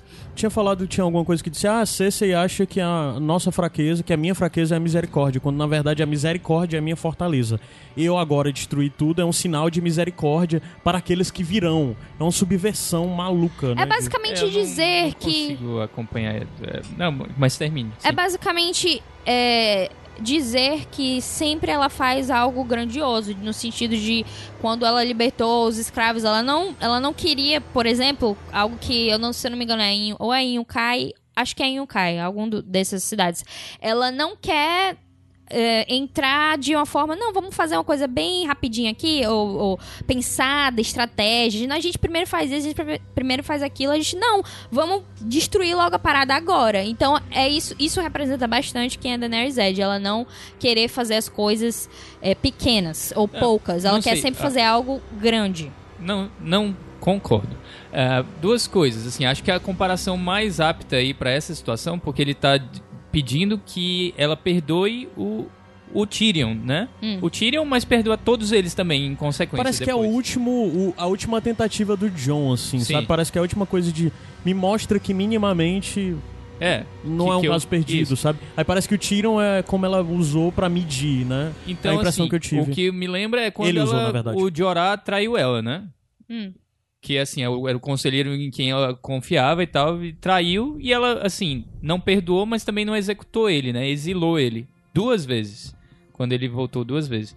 Então, acho que essa é a comparação que eu mais vejo ah, próxima.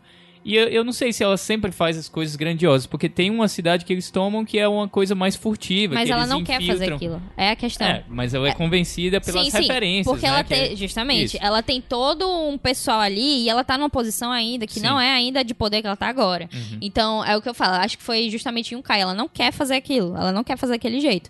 E ela é convencida a fazer aquilo porque ela tá meio que, ah, não tá, tá bom, não tem o que fazer, É. os dragões dela estão minúsculos sei. ainda. Assim, o, o que me incomoda nisso é, é uma questão mais ampla da personagem com, com a qual eu não concordo, assim, do desenvolvimento dela. Porque me parece que é assim.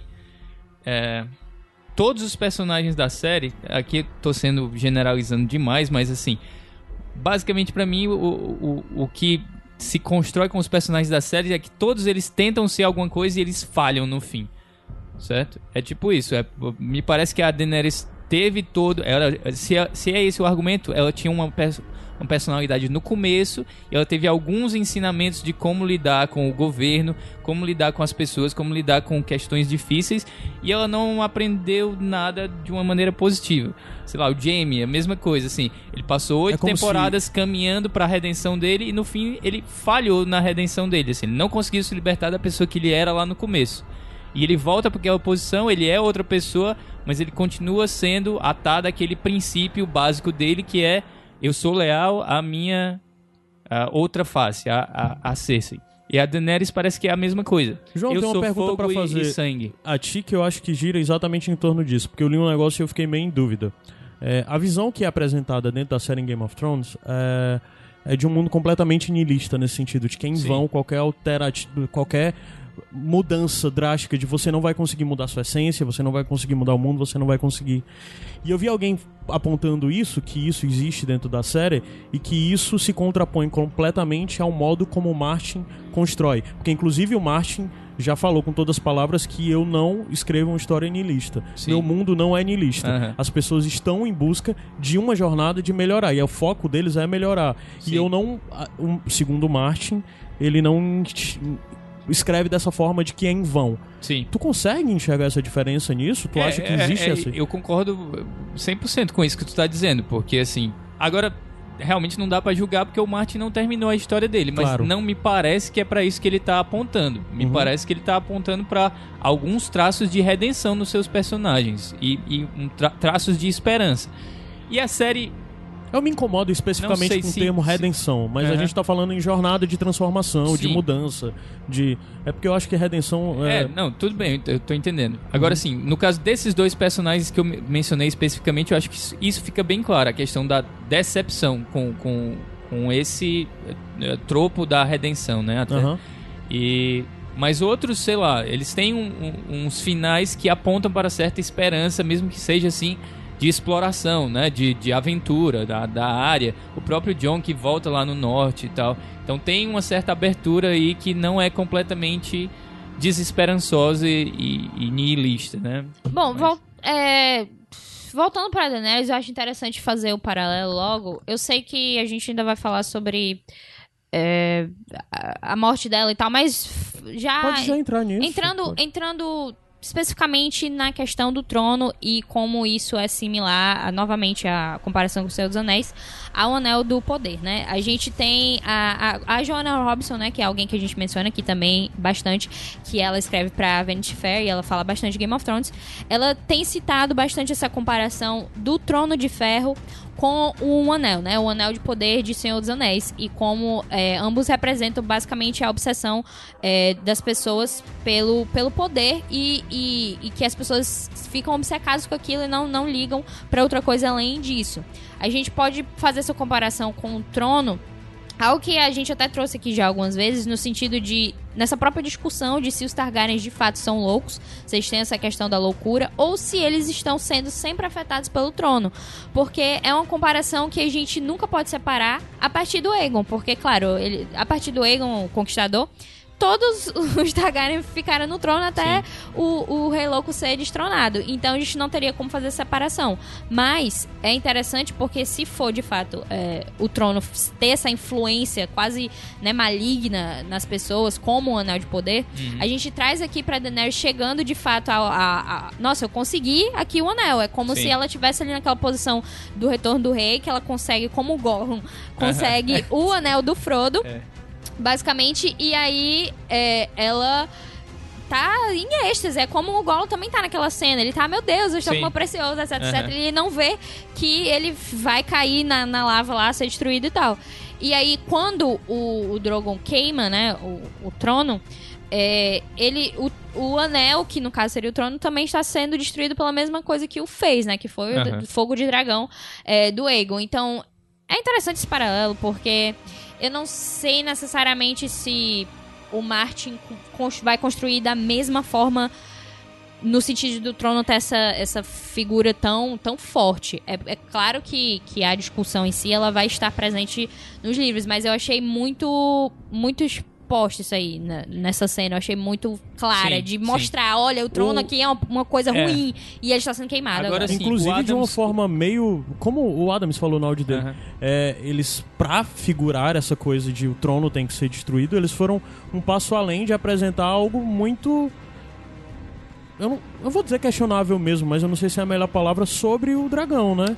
De É. uma onisciência, de uma consciência. É, quando eu tava assistindo, a minha impressão é que eles estavam indo pra uma coisa mais assim, é, do, do, do caráter do fantástico, né? Do, dos Sim, dragões sim, terem sim. esse caráter mágico. É, e também o mas- dragão signif... o dragão sentiu o momento que, que o É. John que o John é, esfaqueou a Dani. Inclusive, é muito importante lembrar que no episódio passado havia o paralelo do, do John ser posto na posição onde os, os, os Bolton estavam na Batalha do Bastardo, né? Ele estava vendo as coisas do mesmo canto que antes os Boltons viram. Ele está, agora ele estava né, na Batalha do Bastardo, eles são os oprimidos, eles são os atacados. Sim. E ele fica. Toda a construção do John no episódio passado, é, no episódio 5, né? É que ele tava nesse canto, na tava na posição de opressor. e sim, ele tava sim. se vendo nessa posição. E é interessante lembrar que ele matou a Daenerys da forma que Bolton mataram e morreram. Porque foi Ah, exatamente sim. da É. forma como, Como o o, Ramsay o matou Ramsay o matou o, o Hobby e depois Não, o- Como? o, o, o Ramsay matou O o, Hobby. Roose. o Ramsay Roose, matou... pre- desculpa, o Roose matou e o Hobby matou, é. E depois o Ramsay matou o Roose da mesma forma. De abraçando e e enfiando Sim, a, sim. a adaga. Foi do mesmo jeito que o John matou a Daenerys, né? E próprios, Mas- os próprios patrulheiros que também mataram ele depois, o- óleo É. ali deu uma facada É final verdade, nele. eu não tinha me atentado pra isso. É bastante irônico que ele agora tá nessa posição de, de traidor. Mas assim, só uma coisa ainda do, do que o Adams falou, que eu concordo com o que ele disse. É, que no- nos livros é bem estabelecido que os dragões são super inteligentes, assim. E que, que tem, ah, são mais inteligentes do que pessoas. Ah, acho que é a frase que, que é dita em algumas vezes. Ah, é? Não, não Sim, lembro sim. disso. Sim. Agora, na série, isso nunca foi estabelecido, né? Assim, eles são até. Tem al- alguns traços, especialmente o Drogon tá sempre encarando o John, né? Como Uhum. tu falou, assim, quase com ciúmes.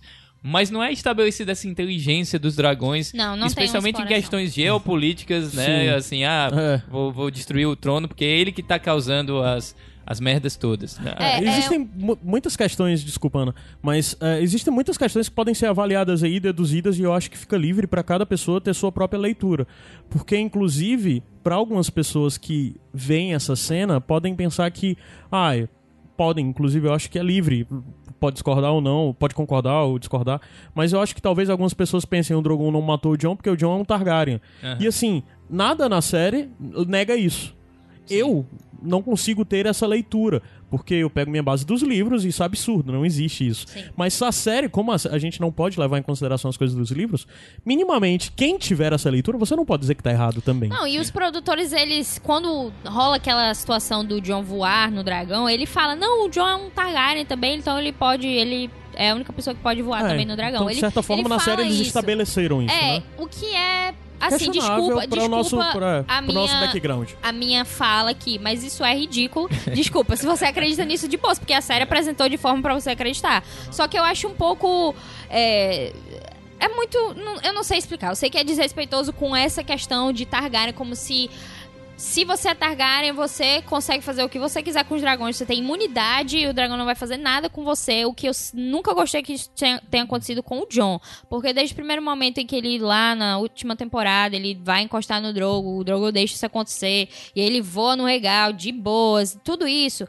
Eu nunca gostei disso porque é como se eles colocassem de uma forma bem simplista, o que eu entendo. É aqui, eu não tô dizendo que deveriam ter entrado em toda a É, é questão. o- o não teu- tô dizendo que isso deveria ter acontecido. Mas, Tuas pessoalmente. preferências, É, né? pessoalmente eu não gosto dessa Desse posição caminho, né? porque é um elemento dentro dos livros que eu acho muito fascinante. O fato de, de, de pessoas, de Targaryens terem sido mortos por dragões, porque não é assim que funciona, não é Aham. porque você é um Targaryen que você vai, vai voar no dragão. Então, é, é, um, é algo que eu não gostei necessariamente, acho um pouco, sei lá, forçado demais, porque o John não teria como não morrer na- nessa situação de... de não teria por que o John não morrer. O fato Matou a é esse. Daenerys, é, o Drogon mataria ele. Justamente. É, se for Mas- colocar a imunidade Targaryen, tudo bem, eu E- aceito mas essa assim, posição. Hum. da cena da morte mesmo, vocês gostaram da, da- do...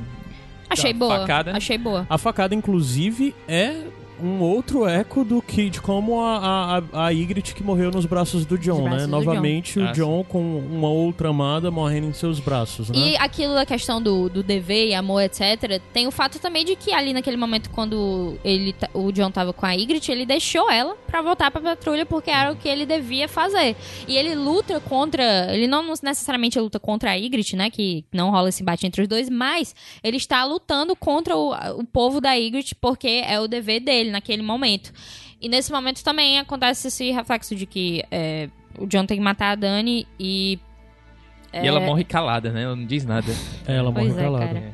Já entrando. Eu, eu vou Desculpa, entrar. bem rápido, só pra Diga. falar uma questão de curiosidade mesmo sobre os dragões. Ah. A, a série estabeleceu que os dragões. É, eu tô falando especificamente da série, apesar de que talvez isso também caiba pros livros.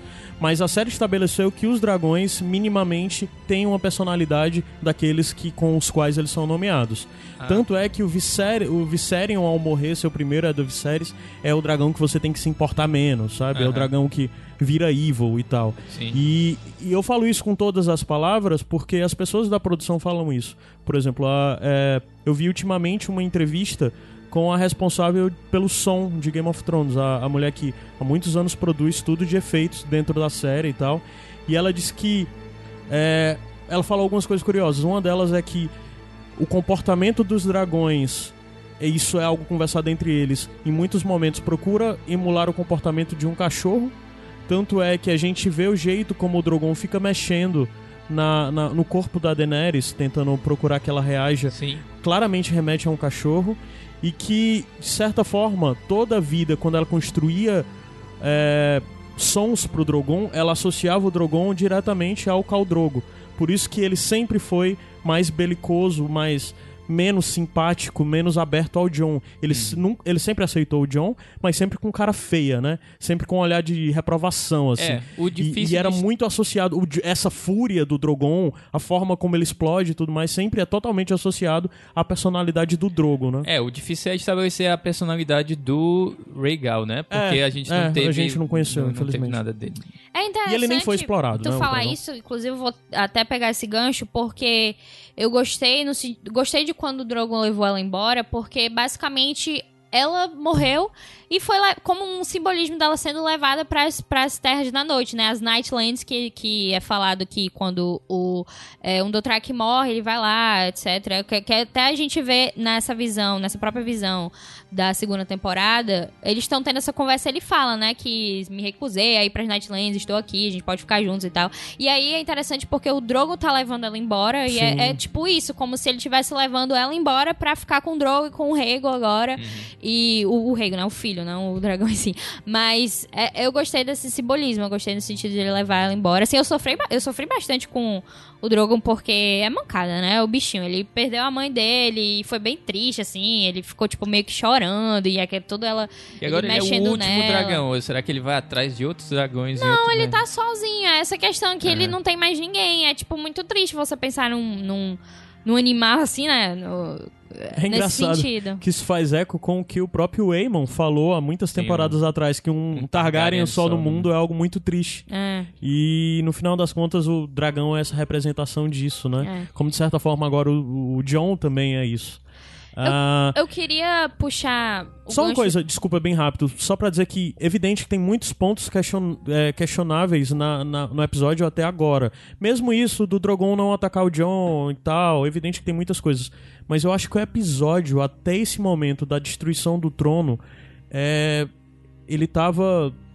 Novamente, eu não vou dizer impecável, porque eu tô dizendo que, descontando todas as coisas que são questionáveis ou mais, ele tava um episódio, cara, lindo, sabe? É, muito lindo, bom. lindo. E tava tudo com aquele bonito, até representatividade. melancólico que, Exato, que, tava- que diria, diziam tava tanto que ia triste, ter, né? Tava tudo triste, Até tava o quê? tudo... Eu não entendi, não. O, o Fio tom melanco- o tom melancólico. melancólico. é. Ah, sim, sim. É. Cara, a destruição do trono é muito simbólico, novamente, um dragão, que foi ele foi feito pelo, pelo fogo do dragão. E antes disso também vale lembrar que foi mostrado é, pela e última tem sempre vez. esse paralelo feito entre o Drogon e o, E o Balerion, e a gente que viu foi o o Balerion. criador do... É, que, que, que é Que aquele o- que tá lá o crânio na, no, no, no subsolo lá É, da- da- tem todas as coisas, da inclusive das pessoas dizerem que o Drogon era a reencarnação do Balerion, Balerion, que era o sim. dragão do Aegon Conquistador, né?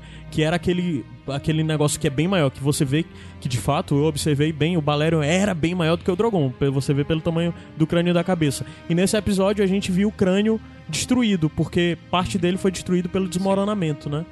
É, ou seja, ele é muito cheio de simbolismo, de coisas que funcionam muito bem. E, assim, o episódio consegue me botar na mão e me levar muito bem até esse momento. Por mais que eu não concorde ou não goste de todos os caminhos, é, a narrativa me cativou e me fez Sim. aceitar e estar satisfeito com tudo que aconteceu até então. Tu ia puxar alguma Sim, coisa? eu ia puxar a relação da Emilia Clarke com a Daenerys e, e como ela se sentiu depois de saber o que acontecia com a personagem dela, porque depois que terminou o episódio, muitas entrevistas basicamente podiam sair, né? Caiu o embargo e tal de alguns tipos de entrevistas. E aí, é, teve uma questão de ela ter. Quando ela leu o que ia acontecer com ela, ela ficou muito abalada, né? E, sei lá, saiu caminhando pelas ruas, etc. E depois disso ela começou a, a ligar, tipo, pra mãe dela, pro irmão dela, pra pessoas próximas e meio que perguntando, tipo. Existe algo que a Daenerys faria que você ia deixar de gostar dela? Existe algo que eu poderia, ela poderia decepcionar você de alguma forma?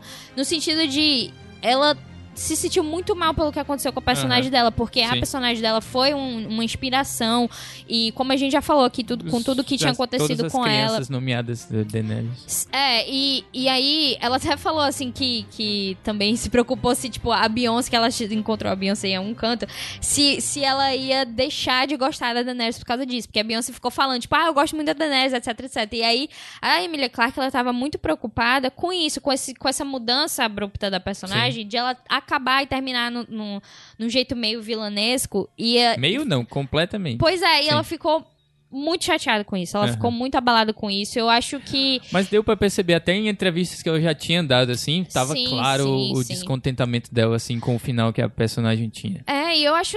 Eu acho assim, eu fico muito mal por ela nesse sentido, porque eu sei que, claro, ela, ela foi um trabalho, ela vai continuar fazendo trabalho, etc. Não vai afetar tanto assim, mas é, foi um personagem que basicamente seguiu ela por esses 10 anos e, e acontecer isso com ela eu acho bem complicado. E mesmo assim, ela entregou a melhor performance da Ah, da- da- das Da- da- temporadas sim, da de série todas, inteira a- o nessa- trabalho dela foi o melhor nesses nessa episódios. temporada. né? Então, é meio triste no sentido de que, caramba, você fez esse trabalho todo incrível nessa última temporada, quando seu personagem É, basicamente é. teve é essa, triste. essa coisa horrível. Inclusive, se a gente pensar no que os, os produtores escreveram aí no final, que são as histórias que unem as pessoas. Porra, bicho, então escreva um negócio melhor. E o Tyrion diz aí. se for, eles dizem, eu acho que ele diz isso, se for bem escrita ou se for bem contada e tal, uma história consegue unir as pessoas. Aí eu, pois Não, é. que a gente tem visto com reação- É, as reações desse episódio, tá vendo que não tá unindo tanto assim, não, né? É, mas é isso, então, partindo já, eu concordo com o Caio, como o Caio falou, até esse momento o episódio ele estava se mantendo até num nível bacana, mas a partir de agora chega um momento que eu não defendo nada Ah, mais. eu fiquei super com medo de aparecer um negócio assim, Nada 10 mais. anos depois. Alguma coisa assim, depois dessa cena que o John mata. Tu acharia isso ruim? Ah, eu Sim. fiquei com medo. é. Eu não sei se eu acharia Porque é isso uma ruim. coisa, um instrumento que nunca foi usado, assim, a passagem do Tá, tempo, eles sim. mostrarem ia ser super estranho. É, uma super. passagem do tempo muito longa, Não né? faria muito sentido. é. Vamos dar um intervalinho, vamos tocar áudios agora aqui das pessoas que participaram durante essa temporada. Aí já já a gente volta pra continuar a conversa do que vem da frente, né, a partir de agora. Então, o nome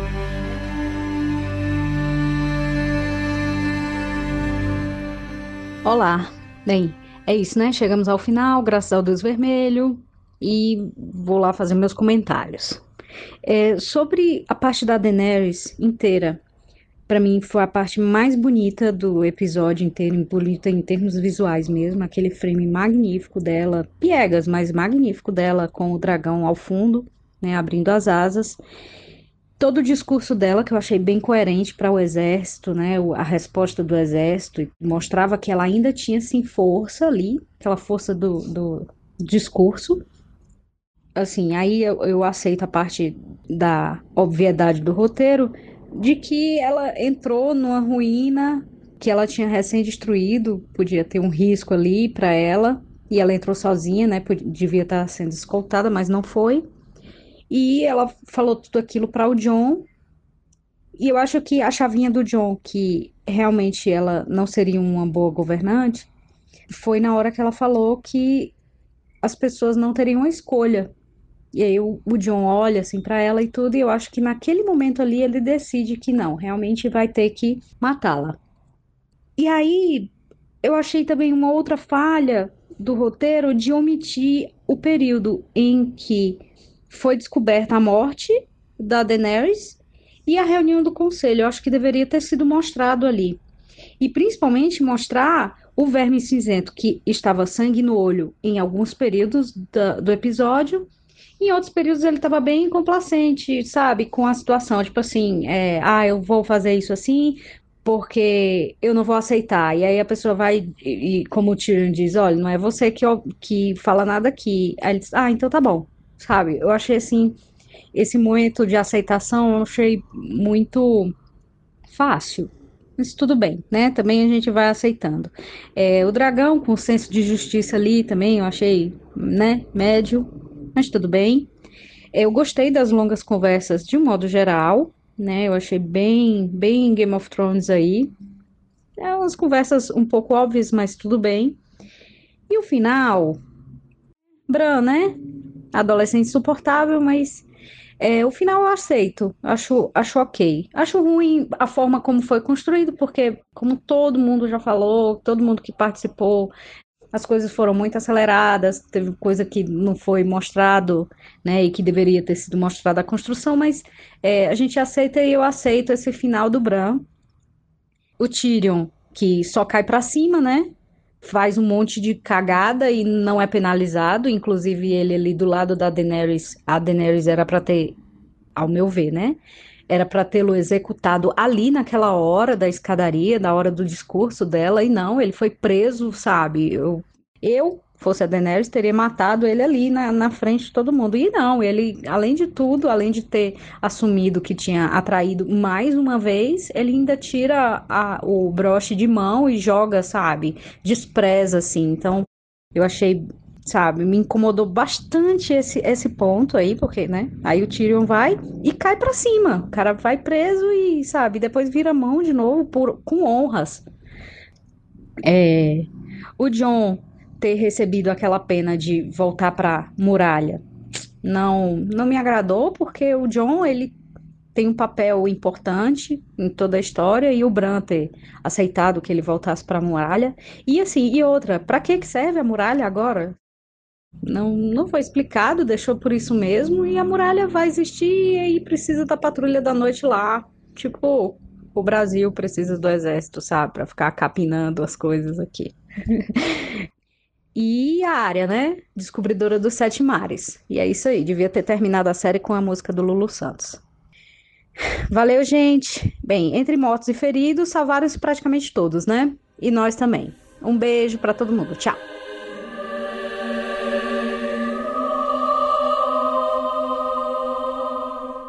Voltamos. E agora para comentar Falar do conselho. sobre o que vem do conselho para frente, né? Que começa com Tyrion sendo levado àquilo que, na verdade, é algo que historicamente dentro do mundo de Westeros existe, que é chamado Grande Conselho, né, quando grandes senhores de grandes casas se reúnem para decidir questões importantes.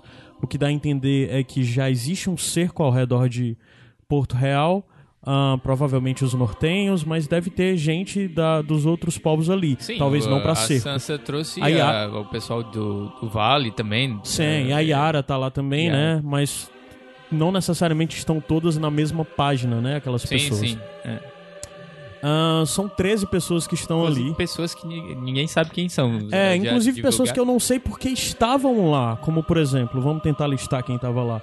Tinha os três Stark, né? Que já também ficou claro que os três não tinham direito a voto. Tipo, a área não se pronuncia Aham. na hora de votar. Mas tinha Davos e Brienne, que eu me perguntei necessariamente por que eles tinham Sim. direito a voto ali. eles- E o Davos até se pergunta, "Hum, não, sei, sei nem se eu um posso voto, votar. né? Na verdade, a Brienne, até aquele momento, a gente poderia supor que se por acaso não, o pai dela morreu, ela seria a pessoa que estaria tomando conta da casa dela. Mas De aí é uma Tarf, né? suposição que também não tem base nenhuma. Aham. Ah, mas assim, a Brienne necessariamente ela responderia aos Baratheon, né? Se for pela casa dela, pela área da casa dela, a ilha de Taf é subordinada ao o- a Ponta Tempestade, né? Que é agora controlado Cara, foi pelo só Gendry. porque eram personagens É, conhecidos sim, sim, sim. e Sim. estavam lá. É. Aí tem, Aí, tem- além de tudo, tem Gendry, né? Ah, aí tem a Yara, Greyjoy, tem ah, um, Um martel um lá, martel lá assim. qualquer. Príncipe de Dor. É. É, aí tem o, o do Vale, tá lá o John, John. Não, como é o nome dele? Robin. O Robin, Robin Arryn, Arryn. né? Que a gente viu, o menino cresceu, cresceu bem, né? Ao Cresceu, contrário. ó, ficou bonitinho, ó. Ao contrário do, do Bran, né? O, o Isaac, que é o outro que faz o Bran, cresceu muito mal, o pobrezinho tá bem feinho. Mas tem também o, o Ian Royce lá, que a gente já viu, principalmente durante as últimas temporadas, sempre acompanhando. A, desde que os Cavaleiros do Vale foram pra Winterfell, ele sempre esteve ao lado da, da Sansa, né? Ahn, além deles, começam algumas pessoas que a gente não sabe quem é, eu nem sei, talvez eu tenha pulado alguém. Ah, tem também o, o Sam. ah, Sim. aí tem o um- Edmure Tully. o Edmure Tu- Tully, né? Que é o, o- o irmão da Cat, né? Da Kathleen Tully e da, da Lisa Tully, a- que era a senhora do Vale. E o Ed... Do, E tem sei lá. dois caras aleatórios Tem- Não, lá no tem- meio. Tem três um- caras aleatórios. Três. Tem um, um, um- senhor que a gente supõe também, a gente tem visto aí na internet que pode ser o Howland Reed, né? O pai da Mira e do Ah, não, que acompanhava. É, aquele que tava entre o, o, o ele, Sam... Tá puto. O que tava entre o Sam e o Edmure supostamente é o Howland Reed. Pois é. Que a Ana... Que, putz, se fosse ele, deviam ter dito. Alguém devia ter dito. Exatamente. Howland Reed, o que, que você acha? Meu ponto. E é alguém fundamental, porque alguém que acompanhou. puta É, que primeiro, que pariu. ele era uma pessoa que ele poderia ter apoiado o Bran, porque, primeiro, ele é Sim. muito ligado às questões do corvo e da- Aham. dos videntes, da- do, do- da- dos, dos sonhos verdes, os videntes e tal. E, e ele é a pessoa que sabe, a pessoa viva que sabia de fato que esteve Não, presente com o John indo não, embora não é ele, com o porque Ned. Se fosse ele, não é possível que eles não teriam botado a Não é mira. a- possível. tu tá dizendo que não é, É. possível. Não. Não, qual é? Aí ali Pode no meio ele. tem uma outra pessoa que provavelmente é um outro senhor nortenho pelos trajes, e ali tem outra pessoa que se deduz que é alguém que tá representando o Vale, porque não tinha ninguém do Vale, né? Algum outro senhor do Vale. E também tem um outro cara que as pessoas passaram rápido e perguntaram: Isso é o Dário? É, do lado do Gendry tem um, um- é um cara que parece demais com o Dario. Eu pensei, what the fuck? Mas não pode ser o Dario, mas que Fizeram um novo Rikashi pro não é isso? Tipo, ah, como assim? Eu fiquei muito confusa na- nessa situação Ah, Dario toda. Naharis vai vir matar o John aí. No, no- Pode crer. O pobre. É, e... Ah, e só pra dizer a outra coisa que foi uma nova polêmica do dia, né? Que houve um outro erro de edição nesse episódio, que tal hora é filmado os pés das pessoas ali próximo onde tá exatamente o Sam e o Howland Reed. Tem umas garrafas d'água, tem uma garrafa d'água atrás Tem do pé ali do Sam. e do. Davos também, Ah, atrás é? do Davos também. A riega. Tem uma garrafa d'água assim nos pés dele, uma Mas garrafa sem pet. marca, sem marca. Não patrocinado. É, bis- cara, é meio complicado, porque, por exemplo, a gente traz essa situação, se for o Howland Reed ali, né? É muito absurdo isso tá acontecendo e ninguém trazer à tona que o John é o herdeiro. Sério, eu sei Aham. que, que, claro, enfim, ele matou, etc, etc. Mas ninguém nem menciona isso, tá ligado? É muito absurdo que teve todo aquele plot de descobrir que ele de fato é o herdeiro e eles ficaram batendo nisso um tempão. E essa informação não serve de nada e ninguém traz isso à tona. Então, Aham. eu acho isso muito. Cartas foram enviadas Cartas foram enviadas. vários... Não, é. não dei nada essas Aham. cartas. É muito bizarro que isso tenha acontecido. E, e toda a situação, né? Ok, o primeiro, o Verme Cinzento vai trazer o Tyrion lá. Ele é o prisioneiro e a Sansa fala: Sim, mas o John também é, é- é o prisioneiro e você tem que trazer ele aqui. E aí, não, mas a gente vai fazer isso não. A gente entende que, como ela fala, que tem todo um exército de nortenhos ali fazendo cerco à cidade. E o Verme Cinzento tá tipo: É, mas a gente também tem imaculados aqui pra lutar e eu não tô ligando não. Uhum. E aí acontece dele falar pro, pro o Tyrion falar alguma coisa assim, e ele fala pra ele calar a boca, mas logo depois ele fala. O que acontece várias vezes durante a série, assim. o, o Tyrion sempre é mandado calar a boca, em algum momento permitem que ele comece a falar. Mas isso aí é realmente assim. Nem dá um tempinho ele, dele Não. ficar calado, não. Ele já começa a falar. Começa a falar e depois o Verme Cinzento deixa ele falar e Pronto, aí é. vai-se embora, né? E aí o Tyrion ficou inteligente de novo nesse episódio, não foi? Ai, gente, trazendo aqui já o que não faz sentido é o lance do, do. O que a gente não viu, né? Que é o fato do John, o Verme Cinzento, não ter matado o John. O John matou a rainha dele ele não fez nada contra o John, ele prendeu o John. Pois é, eu fico imaginando como eles esperam que a gente imagine que aconteceu esse negócio. O John deve ter chegado lá e, né, É. mãos para o alto, matei a rainha. Não né? teria como ele sobreviver a esse cenário. Mas, colocando na cabeça que poderia sobreviver, o Verme Cinzento vai que ele pensa: não, eu não vou matar o John, não, porque senão vários exércitos vão atrás da gente aqui e a gente não tem força suficiente pra isso. É uma suposição que tem que ir lá, lá na frente pra poder acreditar nisso. Uhum. E também o fato dele deixar o Tyrion falar, a gente pode acreditar que talvez naquele momento o Verme Cinzento não faça ideia do que Ele não tinha plano vai fazer, ali, nenhum plano. é. E aí ele pensa, não, então vai, Tyrion, tu, tu É, conhece essas coisas mesmo, aí, então é. vai-se embora falar, né? Aí o Tyrion começa com todo o discurso lá de que, ah, meu Deus, eles vão decidir o rei naquela situação. O que é uma cena bem. é uma cena bem ridícula no, no final das contas de, de. Ah, a gente podia decidir aqui, e aí o Sam vai falar que vai propor a democracia, né? É, assim, eu- o que eu. Fica assim, tenso, tu falou, eu, né, eu João, que fiquei nesse tenso de, de acontecer isso mesmo, porque seria uma esticada de baladeira enorme. mas assim, faz sentido o Sam propor aquilo, porque na. na na Patrulha da Noite é o Sim. sistema É esse, o né? sistema de votação democrático, direta, né? né? Então, tudo bem. Ah, mas felizmente eles não ac- acataram assim, fizeram piada sobre isso e tal. As pessoas até disseram, olha, o Sam inventou a democracia ao acaso. Não, gente, já existia democracia É. minimamente dentro da Patrulha da Noite, que é por Isso. votação direta ali, né? Um, um Mas- sistema de, re- É. de democracia representativa É. ali.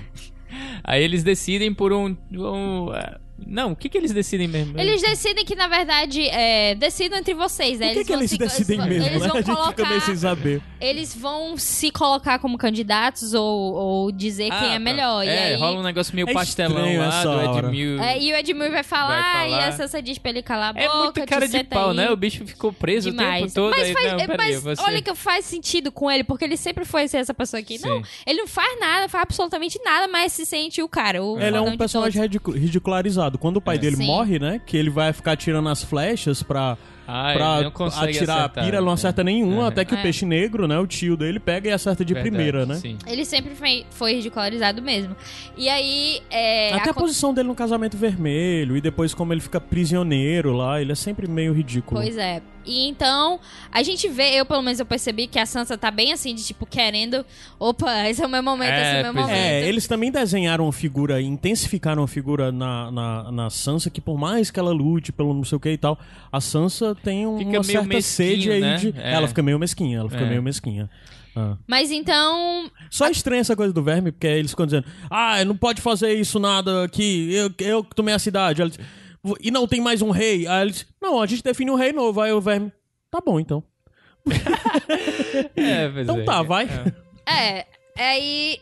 Ok, aí eles ficam meio assim, olhando pro outro, etc, etc. E o, o- quando o Sam fala essa questão é, da democracia e tal, o Edmure fala do. Joga pro Tyrion, né? de, tu vai se candidatar aí e tal. É, não, não, mas eu vou falar aqui o que eu acho que é melhor, né? Todo mundo vai acreditar agora no Tyrion. Primeiro, todo mundo vai deixar o Tyrion falar, né? Lembrando que o Tyrion é um Lannister e nem todas as casas aceitam os Lannisters, ou E gostam, ele é um porque os Lannister prisioneiro, pra E ele é um prisioneiro. julgado E- naquele e momento. os né? Lannister, eles foram responsáveis pelo casamento vermelho, de qual, em qual Várias- diversas é, famílias nortenhas estavam Inclusive presentes. Edmure Inclusive Edmure Tully, Tully ali. é. Exatamente. Então, querendo ou não, ele é um Lannister e eu acho que isso levaria, em- seria levado em conta. Mas ele vai fazer toda a questão de discurso, é quem melhor do que a pessoa que sabe todas as histórias do mundo. Só peraí, pra vocês, foi surpreendente isso? Vocês esperavam que fosse apontado Surpreendente não. o Bran? Pra mim foi, porque eu não tinha Eu tomado achei nada que de ele ia dizer o John, né? Eu achei que eh, seria isso que ele ia defender, mas fiquei surpreso de Eu ser achei que ele é. falaria ou a Sansa, ou ele ia jogar essa no colo do Gendry, por o Gendry ser herdeiro e tal. Que não fazia nenhum sentido também. Eu não achei surpreendente, Mas pra mim foi. porque eu, eu tava achando que seria uma possibilidade. Eu não li nada de leak também não, mas assim, eu tava achando que seria uma possibilidade. Existiram pessoas que previram isso, inclusive, sem nenhuma informação de líquido, né? As pessoas foram Justamente por isso. causa dessa história do Bran saber de tudo. Ele, ele seria um rei bom porque ele sabe de todas as situações e ele conseguiria tomar Ou decisões. seja, o Bran seria isso, você pegando o conceito do que é o personagem, certo? Mas agora vamos falar do que foi mostrado desse personagem pra gente, principalmente durante essa última temporada. Hum. O conceito do personagem, a pessoa que tem onisciência, que sabe das coisas, conhece o passado e que sabe os erros e os acertos e vai poder guiar com maior sobriedade, é ótimo. Aí você diz, caramba, ótimo, beleza. Mas esse personagem Bran eu não consigo ver ele ter sido enxergado como isso. O Bran era alguém que eu tinha muita expectativa do que viria ele, quando ele se torna um Corvo de Três Olhos. Porque, inclusive, vale ressaltar que ele não é o Brandon Stark. Ele é o Corvo de Três Olhos. É- ele repete isso infinitamente. Menos eu não sou agora, mais... ele- É, menos é. agora. Então, chega-se a um momento que eu passei a ter uma compreensão diferente do Bran, porque eu tinha expectativas por ele, nunca cumprida. Eu disse, ok, o Bran simplesmente é um espectador. Ele é uma figura como uma figura até próxima de oráculo divino, alguém que guarda informações que ele não pode interceder, ele não pode interferir no destino, ele não pode mudar o destino. E na real, o que eles apresentaram no final é que ele nunca pôde mudar nada, porque tudo tinha que acontecer da forma como aconteceu pra ele sentar no trono. E Ah, então era uma coisa assim, mesquinha dele também. Ele queria vi- virar rei. Ele foi, o, É, ele foi aí o, o Doutor Estranho e viu os 14 milhões de futuros possíveis. E, e- e eu acho bizarro essa coisa, sabe? Eu, é, É. Nada me não foi convence. construído dessa forma, né? Porque a gente. é, primeiro de tudo, existe um desperdício é, da, da- do plot de, de, de Corvo de Três Olhos. E Total, gigante. é horrível isso. Mas também tem o fato de que se eles queriam construir o Bran pra, na verdade, ser uma pessoa que, não, eu sei de tudo, então eu sei o que vai acontecer comigo, então eu sei que eu vou ser rei, beleza, eu quero isso demais. Isso deveria ter se- ter sido posto de um jeito que o Bran não ficasse sempre só olhando pro universo com aquela cara de drogada, etc. E, e ter algum tipo de construção, porque a partir do momento que ele colocam ele como rei, ele já volta assim, tipo, como se ele estivesse num transe eterno, e aí ele diz, Ai, não, Brandon, tu é o rei começa a responder, ele nunca responde. Mas na frente, quando tá a coisa do verme apontando as coisas, ah, ele ainda vai ter que ser julgado. Ele já foi julgado. Aqui agora, ele tá tipo já dando Eu ordem. sou rei, que é ele o que- fala. Eu, sou- ele fala, I am king, tipo, meu Deus, mas, Mas como assim? Vocês não acham que assim é a fascinação do- da quebra de expectativas? Porque eu acho que ninguém queria o Bran como rei. Alguém Ninguém queria quer. o Bran Então- como rei? Ninguém. Então, eu, eu, Especialmente não nossa colega Emília, tá, tá indignada. Eu acho que é isso, é gratuito, é aquela surpresa gratuita de. Que é algo que eles fizeram bastante Sim, nessa bastante, temporada, principalmente. De nós vamos te surpreender, porque nós queremos te surpreender. É Não, evidente que é. nada é tirado literalmente do nada. Existem indícios, existem pontos Mas é de construção omitir pra isso. informação pra É, omitir surpreender. informação pra surpreender. Eu acho É. isso muito negativo. E se você for pegar esse conselho especificamente, os pontos e as motivações daqueles grupos todos, por que aquelas pessoas iam aceitar o Bran? A única pessoa que talvez você diz, ok. Aliás, o Sam, eu acredito que o Sam aceitaria. ok, sim. O Tyrion, evidente, que foi ele Tá, que propôs, ele propondo. enxerga isso. Aí a pessoa que eu digo, alguém que aceitaria? Sansa, né? Aí foi a única pessoa que não aceitou. Aí você vê Martel, Greyjoy aceitando. Isso, tirando que as pessoas todas as- acreditam nas histórias que elas ouviram. E ele- todas qual é a elas sabem comprovação tudo do que elas Bran. têm? Exatamente. Quem é o Brandon Não, Stark pra eles, existem- assim? É, o- Pois o, é, o que, existem que ele representa? basicamente. é, tem dois pontos, né? Que é essa questão de. O, os três pontos, na verdade. Que o, ninguém teria por que acreditar no Bran, ou, ou os outros. Os outros senhores não teriam por que acreditar nele porque não conhece, não sabe se é verdade, não acreditariam em toda essa trama. Existe também o fato de que a Sansa pede lá pra. pra não, quero que o Ser norte independente. fique e seja, seja independente, ok? A Sansa É foi esperta, né? inadmissível. Depois que todo mundo disse, eu aceito, eu aceito, eu aceito. Aí chegou a última pra ela, não, não aceito ninguém não. reclama, ninguém diz Não, não, assim. é inadmissível Dorne, especialmente Dorne, Aham.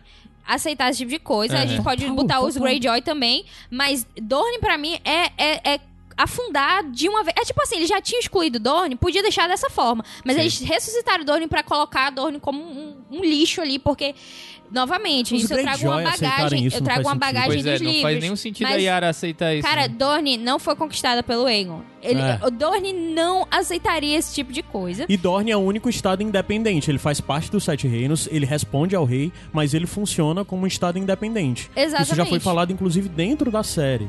E o outro elemento é de que, basicamente, todos os sete reinos são controlados por nortenhos, porque o Bran é nortenho e a Sansa tá com os- o, o norte, que é, que é- Então, Não, basicamente, pois é. todos o- os sete os reinos é do norte agora. Ganharam a porra toda, na verdade. é uma assim, coisa porque- absurdamente Porque foi tipo maniqueísta, no sentido, É. não, os bonzinhos, os Starks, É. eles sempre foram os heróis aqui, vamos dar tudo pra eles. O que, gente, fala sério, não tem nada a ver isso. É, isso Não, isso é, Gente, é absurdamente é aquela gratuito. velha coisa.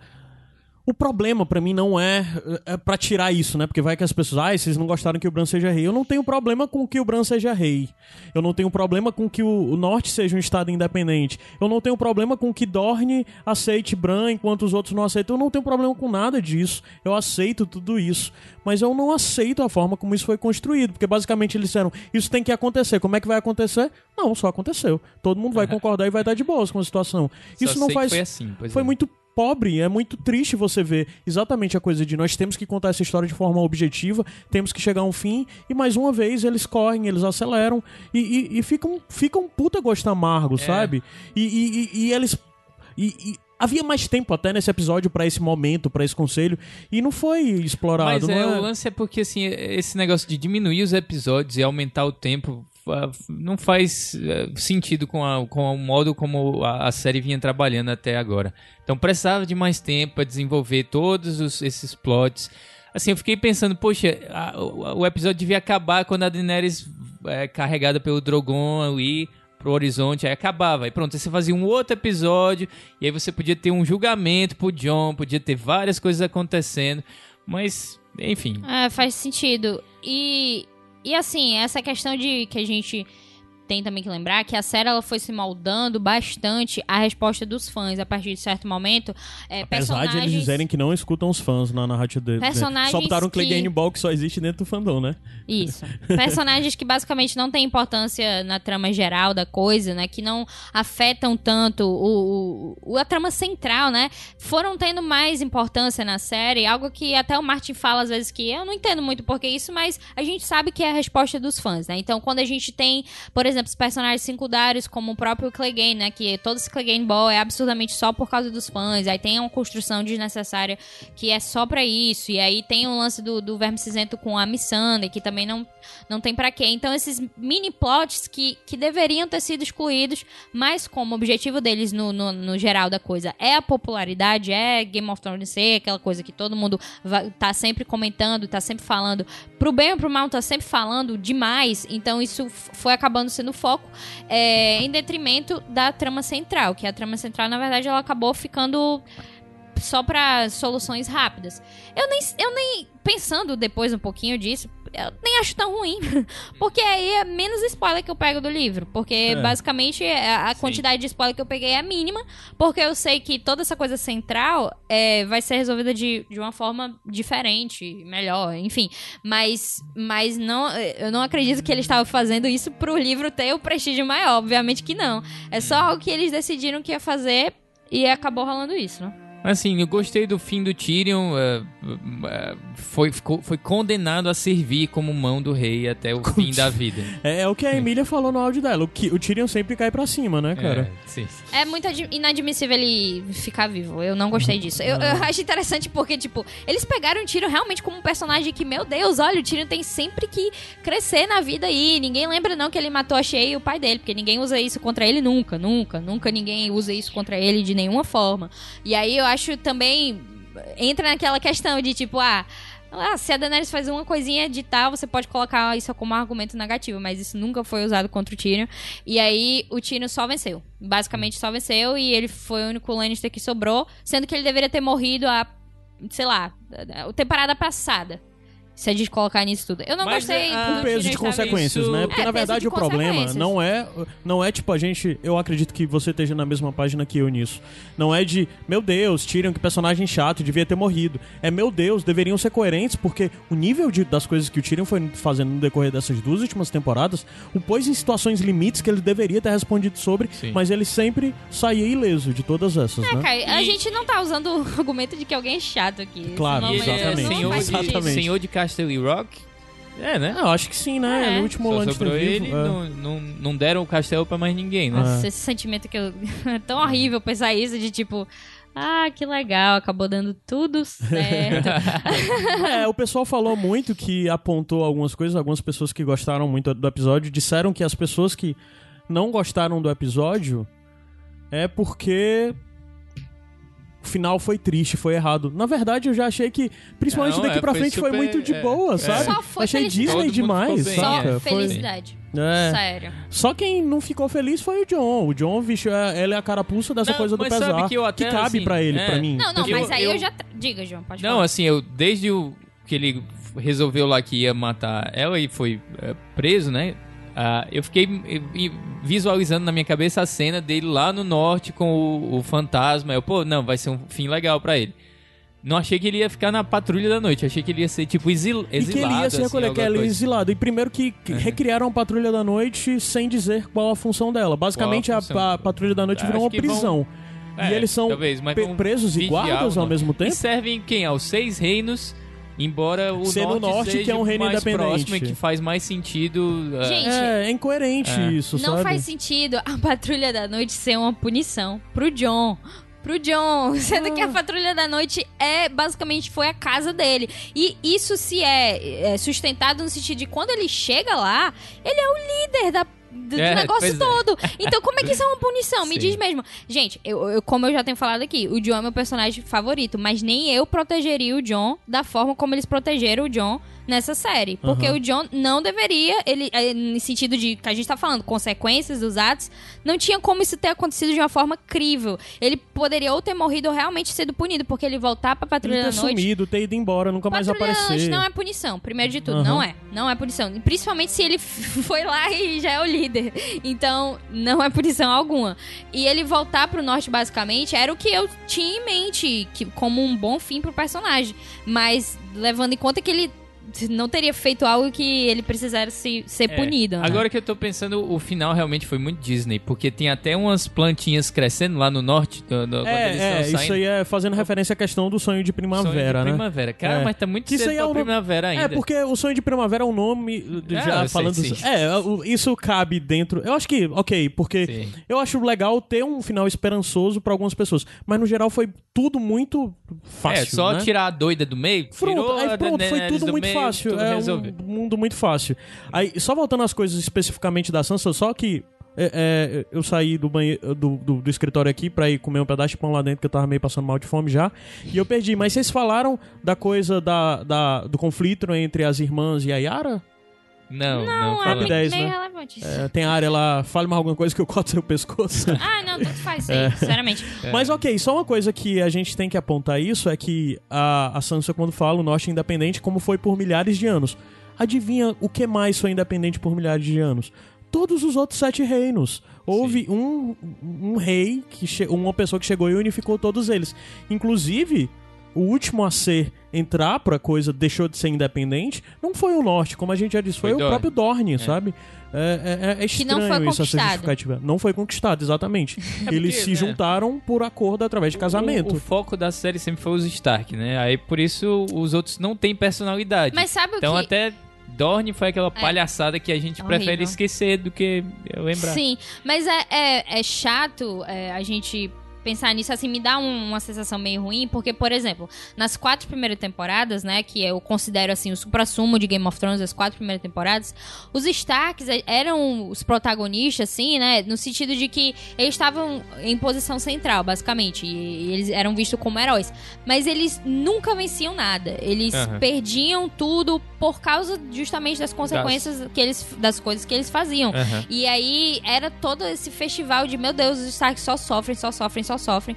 E aí, uma coisa você dá uma recompensa no sentido de eles conseguiram algo, como é o que acontece na sexta temporada. No sentido de é, conseguimos o Winterfell de volta, conquistamos de volta. Aham. Ou então a Sansa conseguir aquele acordo e de fato conseguir é, é, conquistar o Winterfell também. É diferente de você simplesmente colocar personagens pra vencer ou então pra pra terem um final feliz, não necessariamente porque eles conquistaram aquilo lá, eles, mas porque eles são os heróis, eles precisam do É, protagonismo, E assim, entendeu? fazer tudo, né? Porque até é, o que que eles não conseguiram fazer que eles gostariam de ter feito da quarta temporada pra cá? Fizeram tudo que eles. A área matou os Freys todinho sozinha. Né? Só, talvez não matou a Cersei, foi o que ela não conseguiu fazer. Hum. Uhum. Não sei. É. É, mas é meio. é, Eu até tava pensando no fim, tipo, cara. Game of Thrones, eu sei que aí eu falo de uma posição um pouquinho, você pode até me julgar um pouquinho, de dizer, oh meu Deus, essa menina não sabe o que tá falando. Mas, é, Game of Thrones é uma série que, que sempre foi assim, tipo. É, melancólica, né? Triste, no sentido Sim. de as coisas não iam pelo caminho que você imaginava, ou então as coisas não iam pelo caminho que você esperava, né? Que você Sim. queria que acontecesse. Mas aquela frase que a gente sempre traz de que se você acha que vai ter um final feliz você não está prestando atenção, acabou sendo totalmente minada, porque na verdade foi um final feliz que aconteceu. Quem é E- que diz isso aí mesmo? É o Ramsay, Ramsay. pro Theon. Aham. E aí, esse final feliz aconteceu, a gente estava sim prestando atenção e por isso que a gente não queria o final feliz. Só que no final das contas não tinha detalhes nenhum pra basear essa posição, porque eles, é como a gente falou, só seguiram um caminho é, indo embora, né? Pro final. Mas eu queria trazer outra referência do, de Senhor dos Anéis aqui, cheia de referências, que é quando o John é liberto, né? Quando o Tyrion fala com ele e diz, fala o que vai acontecer, você vai se embora e tal. E aí o John vai indo pro porto, que é onde estão os Starks, né? A Arya, Sansa e o Bran, que é basicamente Grey Havens ali na a cena de Retorno do Rei, em que o Frodo vai embora é, para Valinor e estão e ele lá se despede os, dos três hobbits. né? Exatamente. É, é a referência clara aí, Claro, não tem claro. discussão nenhuma contra isso. Mas o senti- sentimento não é tão forte assim, uma pena. Porque, É. tipo, é os Starks, eu queria estar sentindo algo muito eu forte gosto nesse mais momento. deles, sinceramente. Não tô nem aí pra eles. É, Já disse cara- na outra vez que eu participei, tô cagando e andando.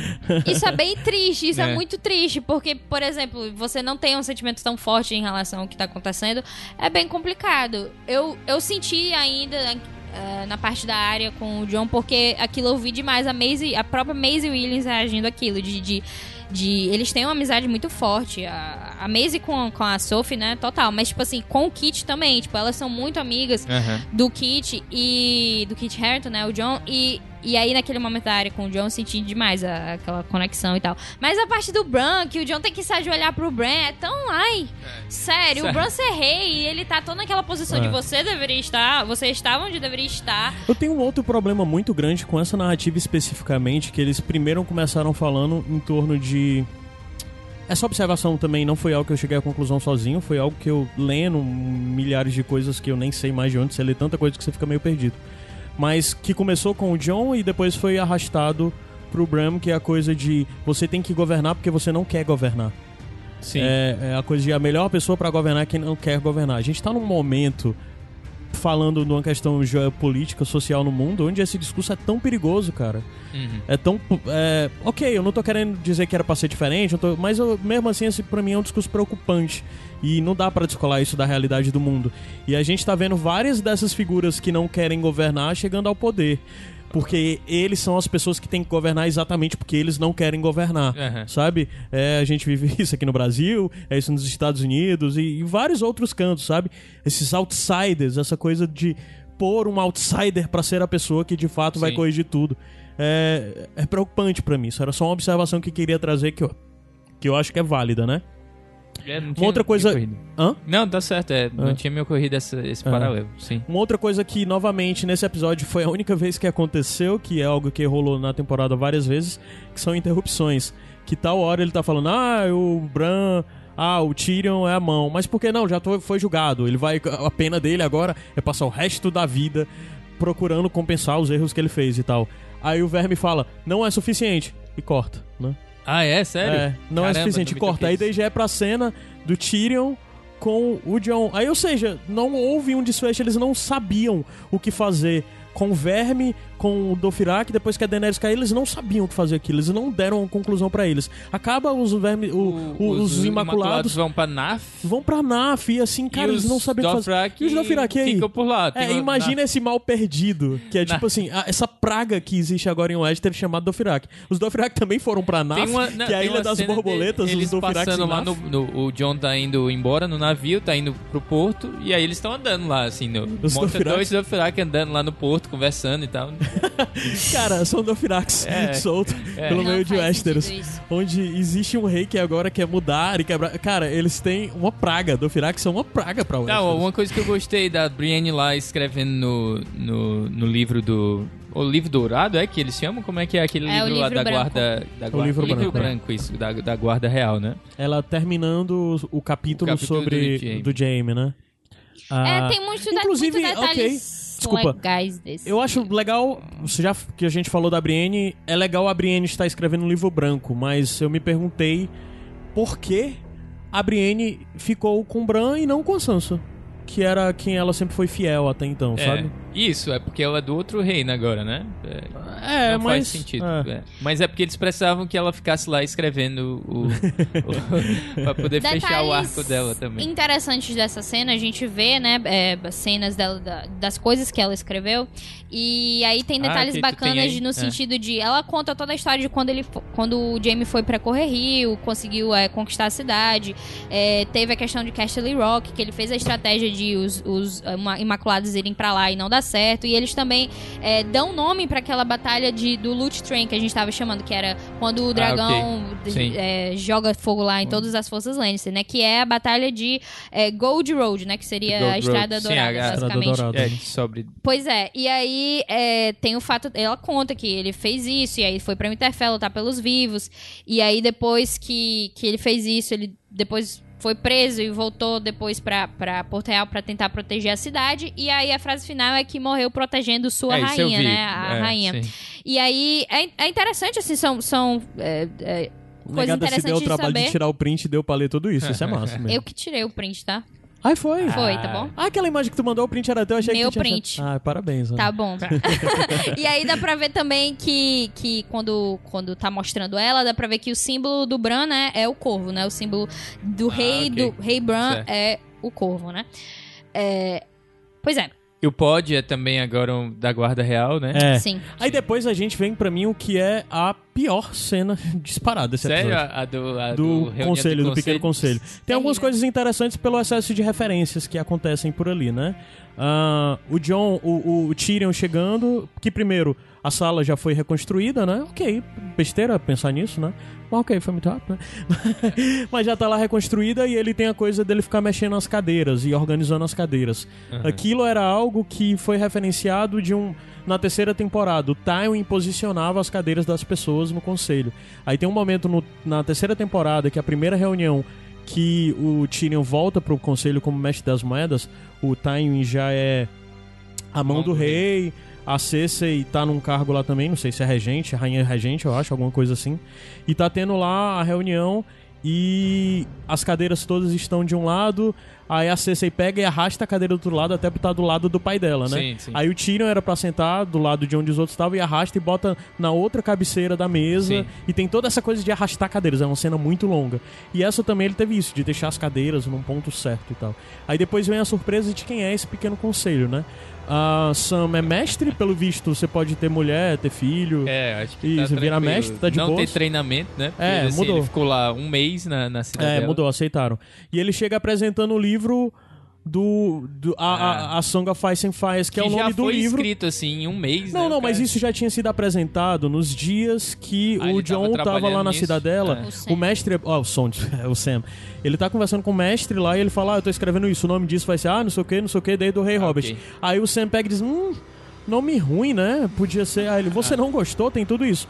E isso que ele tá falando aí, que é esse livro que foi escrito por esse mestre, que o Sam provavelmente foi a pessoa que rebatizou pra a, can- a canção de Gelo e Fogo, né? E é outro Mas- ponto aí parecido com o Senhor dos Anéis, que a gente Ah, tem sim, o livro é. de Sim, ir lá sim, e de volta É. outra vez. Que o Bilbo escreve, né? Mas isso E eu aí, acho muito Então interessante- não conta a história do John e da Daenerys. É, eu acho é, que sim, conta- também conta. Eu acho que conta tudo, né? Em- Focado principalmente nos dois.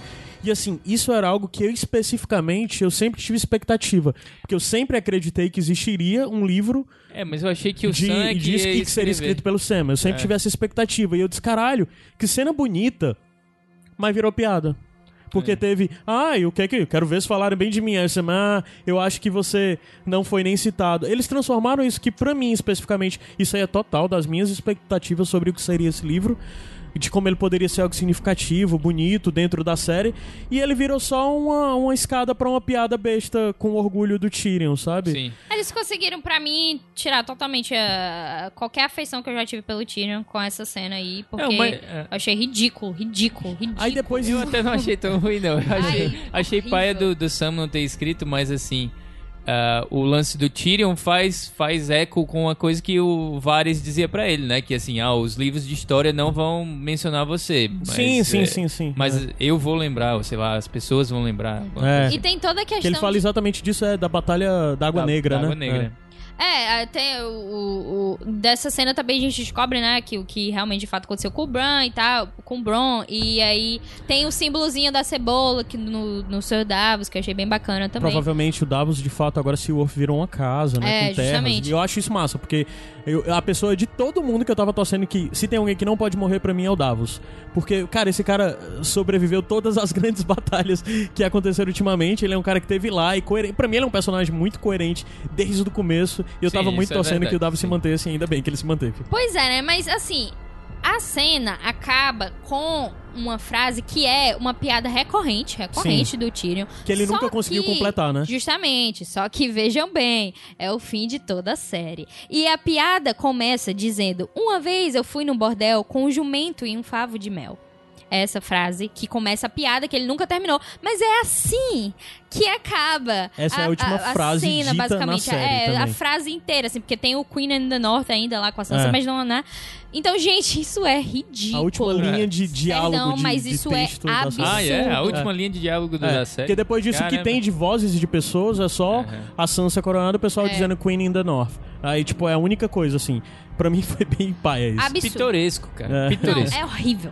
E aí, Aí tem, tem várias piadas. Eles fizeram isso muito pra, pra é, meio que a coisa de se gabar, de ficar trazendo. Tem a coisa dessa vez que é o Ah, Davos mas- que corrige os outros é, na gramática exato. agora. É. Que ele tá falando corretamente, né? Sim. Ah, e eles foram procurando trazer referência de coisa. E, cara, eu, eu me incomodei muito, muito, enormemente com essa coisa do Bran tá na porra desse conselho, do Bron.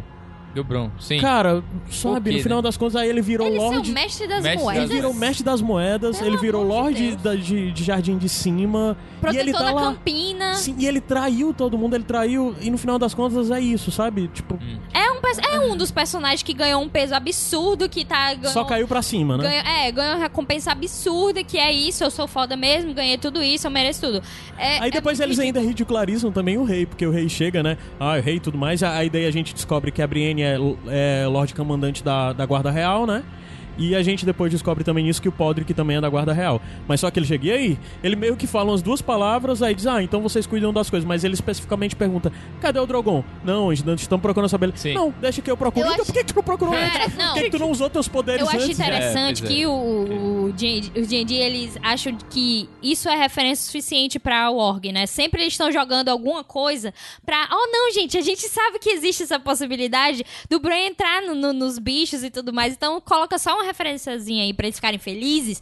Quando, gente, se vocês não vão usar isso, só excluam. A gente não quer uma frase indicando que o, o Bran vai entrar no Drogo se você não vai me mostrar isso acontecendo. Eu não quero, essa frase é só pra dar a entender. Ah, ele consegue, vai orgar no Drogo, vai procurar ele pra controlar o Drogo, mas não tem.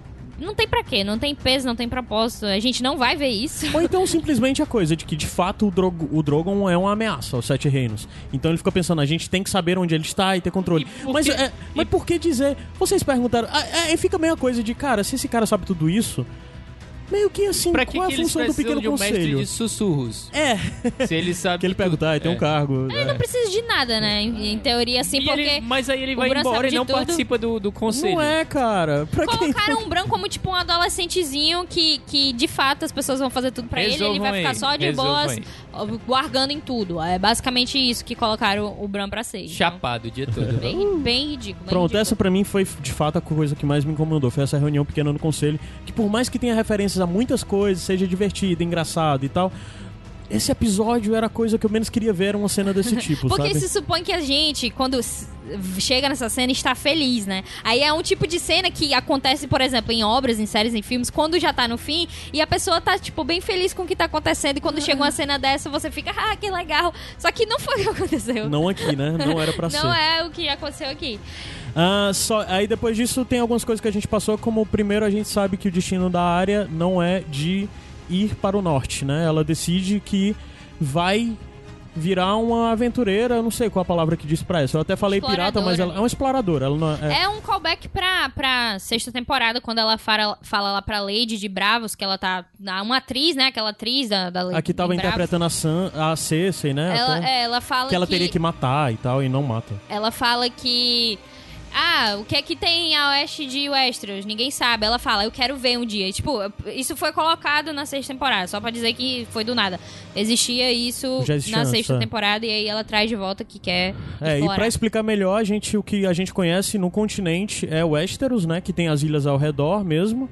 E a leste de Westeros tem Essos, que é o continente gigante. Mas não existe nada de indicação no que foi criado ah, dentro da obra do Martin, da série de forma geral, que existiria algo a, a oeste, né? Então, de certa forma, essa coisa de desbravar, de ter um novo continente. Apesar de que existe um povo que já vive a oeste É? chamado Greyjoy. Ah, Greyjoy é são uma ilha no oeste que são navegadores, É. que são piratas. Será Mas, que eles assim, nunca tem- pensaram de eu vou pra oeste pra ver o que é que tem Mas lá? tem histórias de pessoas que tentaram E ir que pra morreram, oeste e que morreram, nunca voltaram, Sim, né? sim. Então, é, é, É, a área assumiu isso pra ela. Ah, depois disso tem a cena da coroação da Sansa, que é interessante ver. Terceiro Stark coroado durante a série, né? Primeiro Robb, depois Jon e agora a a Sansa. E é muito interessante algumas coisas do detalhe da Sansa, a indumentária dela, a coroa. Essa cena toda é muito bonita, sabe? E a, a, a, vestimenta. roupa dela com as folhas do represeiro. Sim, sim. Os, bem os lobos no pescoço. Bem simbólico, inclusive. É. É, é toda, toda essa cena final que é os Starks, né? Toda a montagem com os Starks, mostrando a Arya, o Jon e a Sansa. E aí, é, a Sansa, tipo, todo o, lugar da Sansa lá, tipo, ela tá muito assim, tipo, ah, que legal, eu estou finalmente onde eu queria estar, eu sou a rainha de água, assim. O Sim. que eu não acho ruim, não, acho bem bacana, acho, Aham. acho justo. Até só fico pensando assim na- na- nas outras famílias do norte, pensando, será que um dia não vai ser os Starks que vai ser o rei daqui? Será que eu posso me candidatar um dia pra ser rei daqui? Fico pensando o que essas famílias acham. Mas enfim, aí. Ah, é é porque a isso. gente não falou, tem esse sistema novo, né? Porque a área também aproveitou pra dizer que meu irmão não faz nada não, tá morto aí. O pessoal até fez mil memes e ninguém, a área, o pinto do meu irmão não funciona. A Sansa. no a. Sansa, desculpa. Sim. Sim. É, aí, aí no final das contas foi decidido lá, uma das coisas que a gente passou direto disso é que o rei agora é escolhido, né? Não é, É. herdado, não- É. o título não é o Todos título vão herdado. ser sempre o conselho que vai escolher quem é o rei, da É forma que novamente isso não é novidade dentro do mundo de Westeros. É assim na, na ilha. Os Greyjoy, Nos fazem- Greyjoy é, fazem é, isso também, as né? Ilhas de Ferro. As Ilhas de É, Ferro. e também, assim, o que acontecia é, em termos de grande conselho em Porto Real em si, em- no, no Reino Central, é só se tivesse algum impasse, né? O que vai ser regra aqui, vai ser o que sempre Sim, vai sim, acontecer. sim. Não vai ser de herdeiro, vai Sim. ser é, o que sempre vai acontecer. Mas então, é, a gente vê o John, né, nessa posição de liderança do- na Patrulha da Noite. A minha, o meu questionamento, assim, não é achando ruim que ele votou, que eu acho bem massa. Só que o meu questionamento é, por que que os selvagens estavam esperando o John? E por que que os selvagens têm que voltar pra além da muralha? Sério que eles... gostam, não, é mas porque- é sério que é melhor ficar além da muralha do que pelo menos ali pertinho? Porque ali É. pertinho da muralha tem a dádiva que, que, que eles poderiam ficar. Não tem é, povos o- lá, o- não tem ninguém O morando lá. Tormund diz, né, que é porque, não, a gente precisa de espaço. Pois é, gente. Eu não entendo por que, que os selvagens tinham que esperar o John como se ele fosse a figura de liderança lá, sendo que eles tinham o Tormund e eu sei que é simbólico, eu sei que, nossa, o John na verdade é selvagem também. Mas no final das contas acabou meio forçado isso, porque não teria por que os selvagens esperarem o John, nem É. o John ser líder e Ou nem então, eles uma das coisas é que não muralha. houvesse muralha, que o John fosse exilado, de ó, você é exilado, você só pode ficar em territórios para além da muralha, sabe? É, eu achei isso, queria ser Isso exilado, podia Pra que seria muralha? Pra que mais patrulha da noite? Seria bem melhor. E os selvagens já estarem lá, porque ele- Sim. eles foram embora com o Tormund. é, O que, o que seria bom é o, o John chegando lá exilado com o fantasma não, numa vila selvagem. É, e ficou Perfeito. ambíguo também o lance do John de que. De, se o John tá só indo deixar eles ou se tá indo embora com É. eles, né? É. É, gente, muito, muito E o reencontro do John e do Ghost, né? Que eu fiquei triste, eu queria que o, John, o Ghost tivesse engolido o rosto do, do John nesse momento. que Mas também é exatamente cena igual a uma cena da quarta temporada, quando o John se reencontra com o Ghost. Ah, eu acho que é quando ele retorna pra patrulha, eu não lembro em que momento. Mas tem exatamente é igual Tá- a tá cena, o modo como ele. É, como eles se cumprimentam ali, né? Aí daí tem toda a coisa do desfecho dos três Starks, né? A Sansa, Arya e Jon, que vai mostrando recortes de cada um deles. É legal esse formato da montagem, Sim, né? formato De assim. como tá acontecendo cada uma das coisas. Inclusive nessa hora a gente vê uma plantinha nos pés nascendo, nos pés ali da Arya, né? Que é exatamente a indicação de um sonho de primavera. E o final mesmo da série, a última cena da série, é o Jon exatamente na frente dos portões, os portões abrindo, fazendo eco. A primeira cena da primeira temporada da série, quando aqueles três patrulheiros estão indo pra lá da muralha e acabam encontrando o White Walker que os mata, né? Ah, mata dois, o outro mata, Uhum. todo mundo sabe. É isso. Mas a série acabou com uma cena muito similar à que ela começou, né? E a gente vê o des- a despedida final da série com o John ah, atravessando a muralha acompanhado por selvagens e o fantasma junto, né? É. E os selvagens todos com roupa de selvagem e o John com roupa de patrulheiro também. E Enfim. assim encerra-se essa série que nos acompanhou por tantos anos. É, com um episódio que sim tem muitos erros, bem como uma temporada inteira, e também tem muitas coisas boas, né? Algumas coisas. boas. o Caio tá muito bondoso, gente. Eu só queria dizer que. É, foi um lixo. Não, mentira. Tô brincando. Tô Não, em retrospectiva, a série teve momentos fenomenais. Não, a mas série A é assim, série como um todo, A série é eu, a inclusive, série é um fui assistir todos os episódios 10 da primeira até a sexta temporada. os 10, E é. foi. Foi uma experiência absurda. Foi de tipo, no prim 10 minutos do primeiro. Da, do episódio 10 da primeira temporada, eu estava chorando absurdamente. E assim, eu cheguei até o fim da, da, da sexta, né? Que é, o que- é o que eu tô dizendo que é o final da série pra mim, que de fato foi onde eu considero que tá tudo bem ali. É, é uma coisa que você sente, é uma uma emoção muito grande por tudo que foi construído, entendeu? Da- do John ser proclamado rei do norte, de ter a visão da Lyanna, de ter a explosão do septo de Baelor e tudo mais. Então, assim, como um todo, a série, ela foi... Ela venceu, assim, se a gente colocar, né, a conta de ter, tipo, seis temporadas satisfatórias, digamos, no geral da coisa, né? É, é um, um ponto positivo, é um saldo positivo, né? Então... No final das contas, deu tudo certo. Game of Thrones acabou sendo aí, de fato, a Eu, uma eu das vou maiores mais séries da assunto. TV. Depois, depois a gente conversa. Ah, a gente tem que conversar mais é, sobre Não, isso sim, ainda. sim. claro. Mas ainda faltam áudios de algumas pessoas que também vão ter mais observações sobre isso, né? O episódio não passou porque a gente ainda tem que falar sobre a trilha, mas antes disso a gente vai ver os dois áudios que faltam, que é da Katiusha e da Thaís.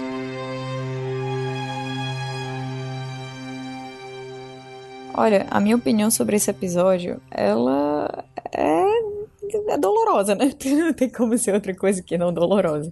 Eu sou uma pessoa que eu nunca gostei de surpresas, mas agora mais do que nunca, eu olho para as surpresas e penso como uma possibilidade, uma oportunidade, na verdade, de decepção. E esse episódio é isso, é isso.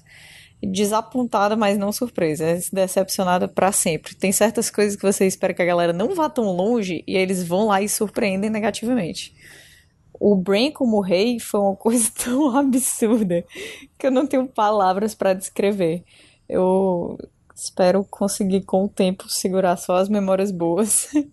Tipo aquela cena da, do Drogon atrás da Daenerys, abrindo as asas e tal, que é uma coisa que foi, assim, encheu os olhos e foi muito legal.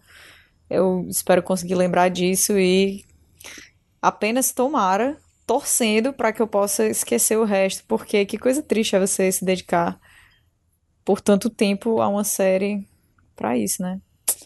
Mas tudo bem, vamos ficar felizes porque não sei porque que a gente ficaria feliz, mas a vida é isso, a vida é aquela, né? Eu vou acabar com essa mensagem de positividade dizendo que a vida, amigos, é feita de decepções e Game of Thrones é apenas mais uma delas. Olá, povo Westerosi. Aqui quem fala é a Thaís. Eu já participei dos Sete Reinos algumas vezes, mas infelizmente nessa temporada eu não pude. Eu resolvi falar aqui um pouquinho sobre os pontos positivos que eu achei do episódio, porque eu acho que eu devo ter sido uma das poucas pessoas a não odiar 100%, apenas uns 85%, né? Então, é, para começar, eu acho que o primeiro momento do episódio foi todo interessante. Esteticamente bonito. Acho que algumas cenas com a Daenerys foram muito boas. Aquela cena do Drogon com as asas por trás, memorável. Gostei também do discurso autoritário dela. Eu achei que a ambientação em si estava boa. E eu gostei também do final trágico da Daenerys, que tenha sido pelo Jon Snow. Eu queria que o Jon tivesse tido um final trágico também. Eu gostei da reação do Drogon, e eu, mas eu acho que teria sido melhor que o Drogon tivesse queimado o Jon e o trono juntos. Porque eu esperava um final mais trágico para o Jon. Mas, né, não deu. E primeiro, já que o Jon não morreu, eu acho que foi bom o destino dele ter sido a muralha. Eu acho que é o que fazia sentido mesmo pro personagem, que ele sempre foi deslocado dessas questões de nobreza. Eu gosto do fato de ele ser um Targaryen de sangue e não ter mudado a personalidade dele. Ele continua sendo quem ele é. Então, eu acho que isso é um ponto positivo da história. De que a herança familiar não vai influenciar nisso. Eu acho, inclusive, que essa história de Targaryen, a moeda e a pessoa ficar louca, eu acho isso uma grande balela. Eu acho que se se conhecem mais pessoas da casa Targaryen que são cruéis, é porque a monarquia é uma bosta mesmo, não é o sangue. Então, paciência. Eu acho que enfatizar, inclusive, esse sangue Targaryen como algo é, malévolo, pode não ser malévolo, eu acho que inclusive está na mesma mentalidade de que o sangue é muito importante, ou isso e aquilo. É, outro encaminhamento que eu gostei, que a Sansa seja a rainha do norte. Eu achei isso excelente, eu acho que era o que era esperado mesmo. Que dessa reunião só o norte tenha saído independente é totalmente questionável. Mas que a Sansa seja rainha do norte, isso eu acho ótimo. É o que não, não tinha que não tinha que ser outra coisa. Inclusive a Sansa é uma das minhas grandes alegrias dessa série, porque eu tinha duas grandes expectativas, duas grandes esperanças. É, uma era que a Daenerys não caísse no arquétipo de rainha louca, não rolou.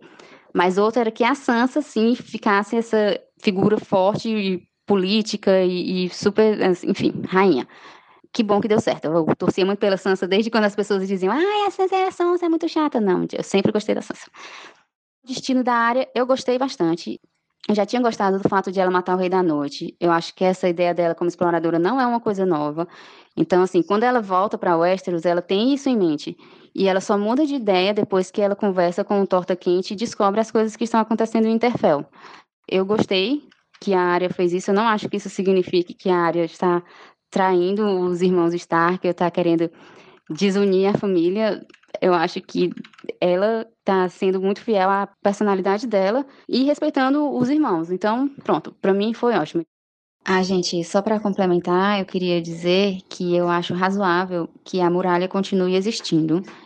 Eu acho que foram milênios de existência da muralha sem atividade de caminhantes brancos, ao ponto de as pessoas acharem que essas histórias eram fantasiosas então, que ela continue existindo como realmente uma prisão, né, uma punição, eu acho totalmente razoável. Eu acho bom que esse seja o destino do John, até porque esse destino dele é mesmo assim, o gelo, o frio, o norte, além da muralha, eu acho isso ok. Agora, né, que seja é, um prisioneiro dos seis reinos, né, seja enviado para uma instalação que fica em um reino independente, eu realmente não consigo entender. Tchau, gente, um beijo e obrigada.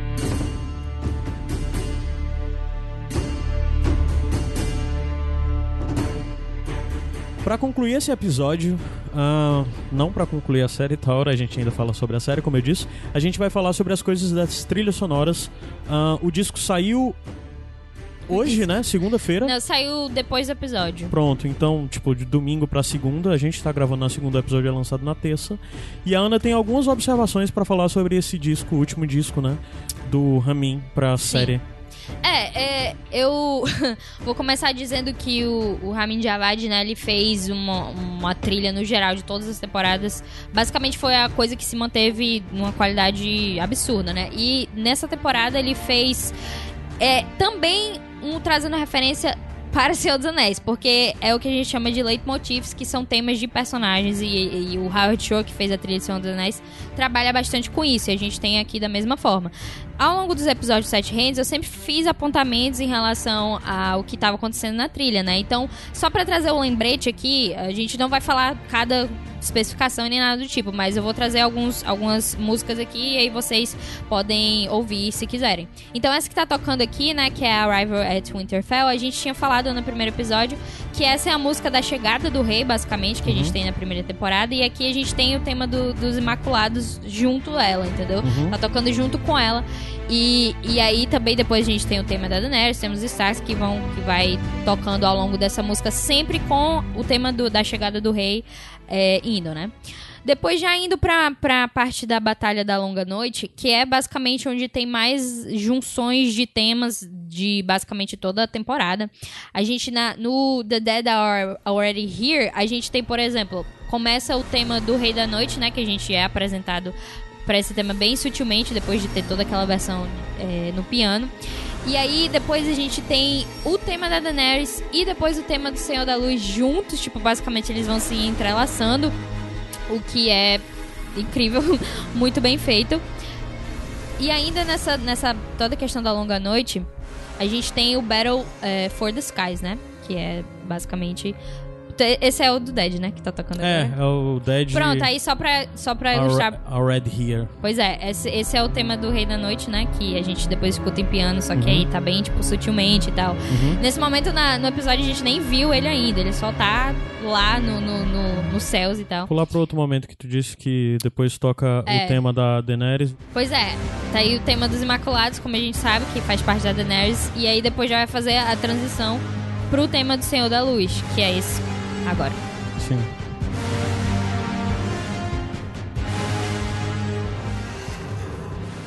Aí seguindo pro Battle for the Skies, que é quando tem a luta entre os dragões, né? Que é toda aquela batalha dos dragões. São diversas junções que a gente tem aí, basicamente, que é o do próprio Exército dos Mortos, que a gente tem, a gente escuta pela primeira vez quando a muralha cai. Aí depois tem o tema da, da, do voo dos dragões, que é um tema que eu falei que era novo aqui quando tinha aparecido na, no episódio. Quando eles voam lá, o Daenerys e o John, quando eles voam, tem esse tema novo que é o tema do voo dos dragões. Também toca aí, porque basicamente tem dragões voando. É, e aí tem toda a junção de, de Daenerys, Exército dos Mortos, tema do voo. E depois, quando acontece aquela cena lá da, da Melisandre, esse teminha é o do voo, esse que Uhum. tá. Do- do- quando tem a Melisandre trazendo o fogo, né? Toca aí o Senhor da, Senhor da Luz de novo e tal. Aí, seguindo, temos o, a- é, o Dead Before the Dawn, que é quando a Melisandre vai morrer, né? Hum. E o interessante disso é que na quinta temporada a gente tem uma faixa chamada Forgive Me, que é quando a Melisandre queima a Shireen, né? Basicamente é o tema do Senhor da Luz e, e ele vai crescendo e tal. E nesse é, Dead Before Dawn, basicamente é a mesma música, só que com um tom maior, em maior. Que no caso seria tipo, meio que pra simbolizar que ela se redimiu e tal, de- desse ato horrível dela É isso, né? Exatamente. E aí tá em um tom maior, né? Que basicamente a música vai terminar de uma forma bem mais bonita, assim por dizer. Porque na, na faixa da, do, da quinta temporada é bem mais triste, né? Bem mais melancólico. Ah, pois é, a- a- toda a questão da Longa Noite, aí tem duas faixas que é da Longa Noite que são incríveis. Eu só indico pra vocês ouvirem mesmo, porque é absurdo o que ele faz com os temas. E, e aí, seguindo pra The Last War, que já é a quando eles estão em Porto Real que começa a entre- o entrelaçamento da, do, de Light of the Seven, né, que a gente falou bastante aqui, que começa a tocar basicamente em 4 e 10 em The Last War, e é quando aparece a Cersei, a gente sabe que é o tema dela, mas ele vai se estendendo pra Daenerys e pra toda a destruição que ela causa na cidade, e a gente vai escutar isso acontecendo até o fim da música, né, de The Last Uhum. War, basicamente. Coloca em é, 5 e 22, só para as pessoas terem mais ideia do que é Light of the Seven. Que é a música do, da explosão do, do septo de Bela, né? Aham. Então isso- essa música vai tocando a, quando, a destruição já está em um nível absurdo, né? Até antes da Cersei ir embora. E aí vem For Cersei, que é o tema que a gente falou, inclusive, é, que toca nos créditos do episódio, que é o tema dos Lannisters com o Light of the Seven, né? E uma curiosidade dessa, dessa música é que o tema dos Lannisters, em certo momento, ele toca em piano, né? Isso, como a gente já, como eu já tinha falado aqui, só tem duas músicas que tocam em piano na, na série toda, que é Light of the Seven e The Night King.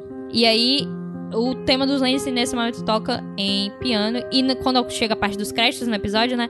começa a tocar essa música agora. Que é a junção de Light of the Seven com é, o tema dos Lannister, que é basicamente entrelaçando a Cersei com o Jaime, né? O nome da música é First Cersei, que é basicamente pelo o motivo pelo qual o Jaime morreu. E essa música é absurda de linda, sério, eu não consigo nem descrever. Eu e o Hilário, a gente tava basicamente chorando juntos, dizendo: Meu Deus, o que o Ramin fez aqui é absurdo. E essa é a nossa faixa favorita do álbum aí, pra quem quiser saber. São os créditos do episódio passado. Isso. Não É, desse, sim. né? Exato, é, Exato. do episódio passado.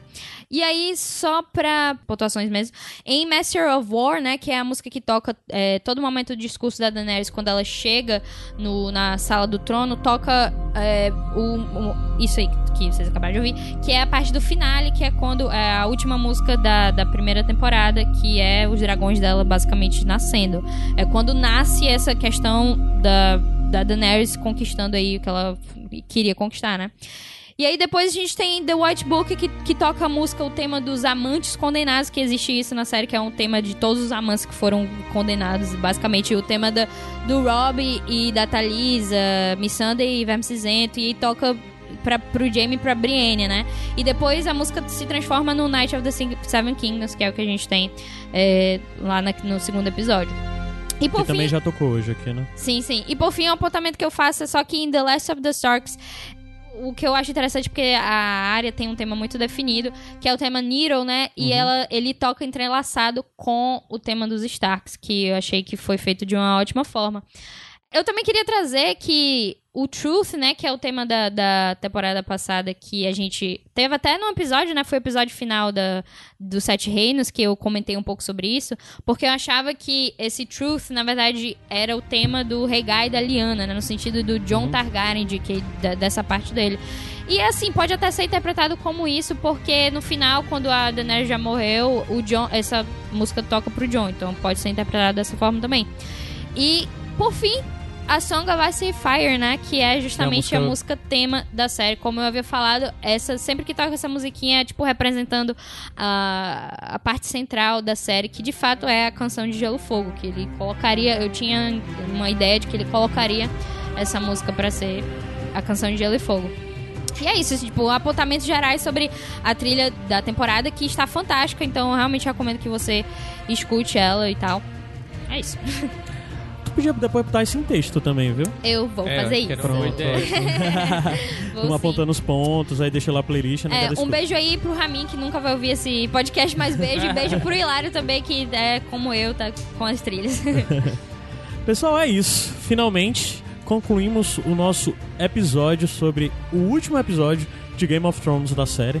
Ah, eu já deixo o convite pra vocês de, se vocês gostarem disso, passar, enviar pros amigos. Ah, deixe seu comentário lá no site, porque nós vamos voltar ainda pra falar da série. Dependendo, pode ser que nós a gente pode até fazer um corvo, que é o programa só pra ler feedback e ler e responder provo- é, comentários, provocações dos ouvintes. E além disso, o Sete Reinos continua. A gente em algum momento vai retornar pra falar de coisas além da série de Game of Thrones. Vamos voltar a falar dos livros, de contos e afins. Então continue nos acompanhando e também conheça todas as outras coisas que nós produzimos aqui no Iradex. E eu já deixo meu muito obrigado pra você que nos acompanhou por tanto tempo. Tinha muita gente produzindo conteúdo sobre Game of Thrones. Ah, e se de alguma forma você se identificava e, sei lá, gostava do que a Sim. gente fazia, nos deu alguma preferência, muito Obrigada obrigado. por todo mundo que tá vindo falar com a gente, né? Pelo Pô, muita Twitter. gente, muita dizer- Eu gente. tô achando isso muito legal, esse apoio que vocês têm dado. Sim, então é isso, pessoal. Muito obrigado. E Game of Thrones, a série acabou, mas o Sete Reinos continua. E Somos sete reinos, não somos seis. Eita, Somos unificados. E é isso, pessoal. Obrigado e. obrigado. Não vou dizer quando, é- quando vai ter episódio Até novo, mais. mas tal hora aí Até tem, logo. a gente avisa, tá? Tchau.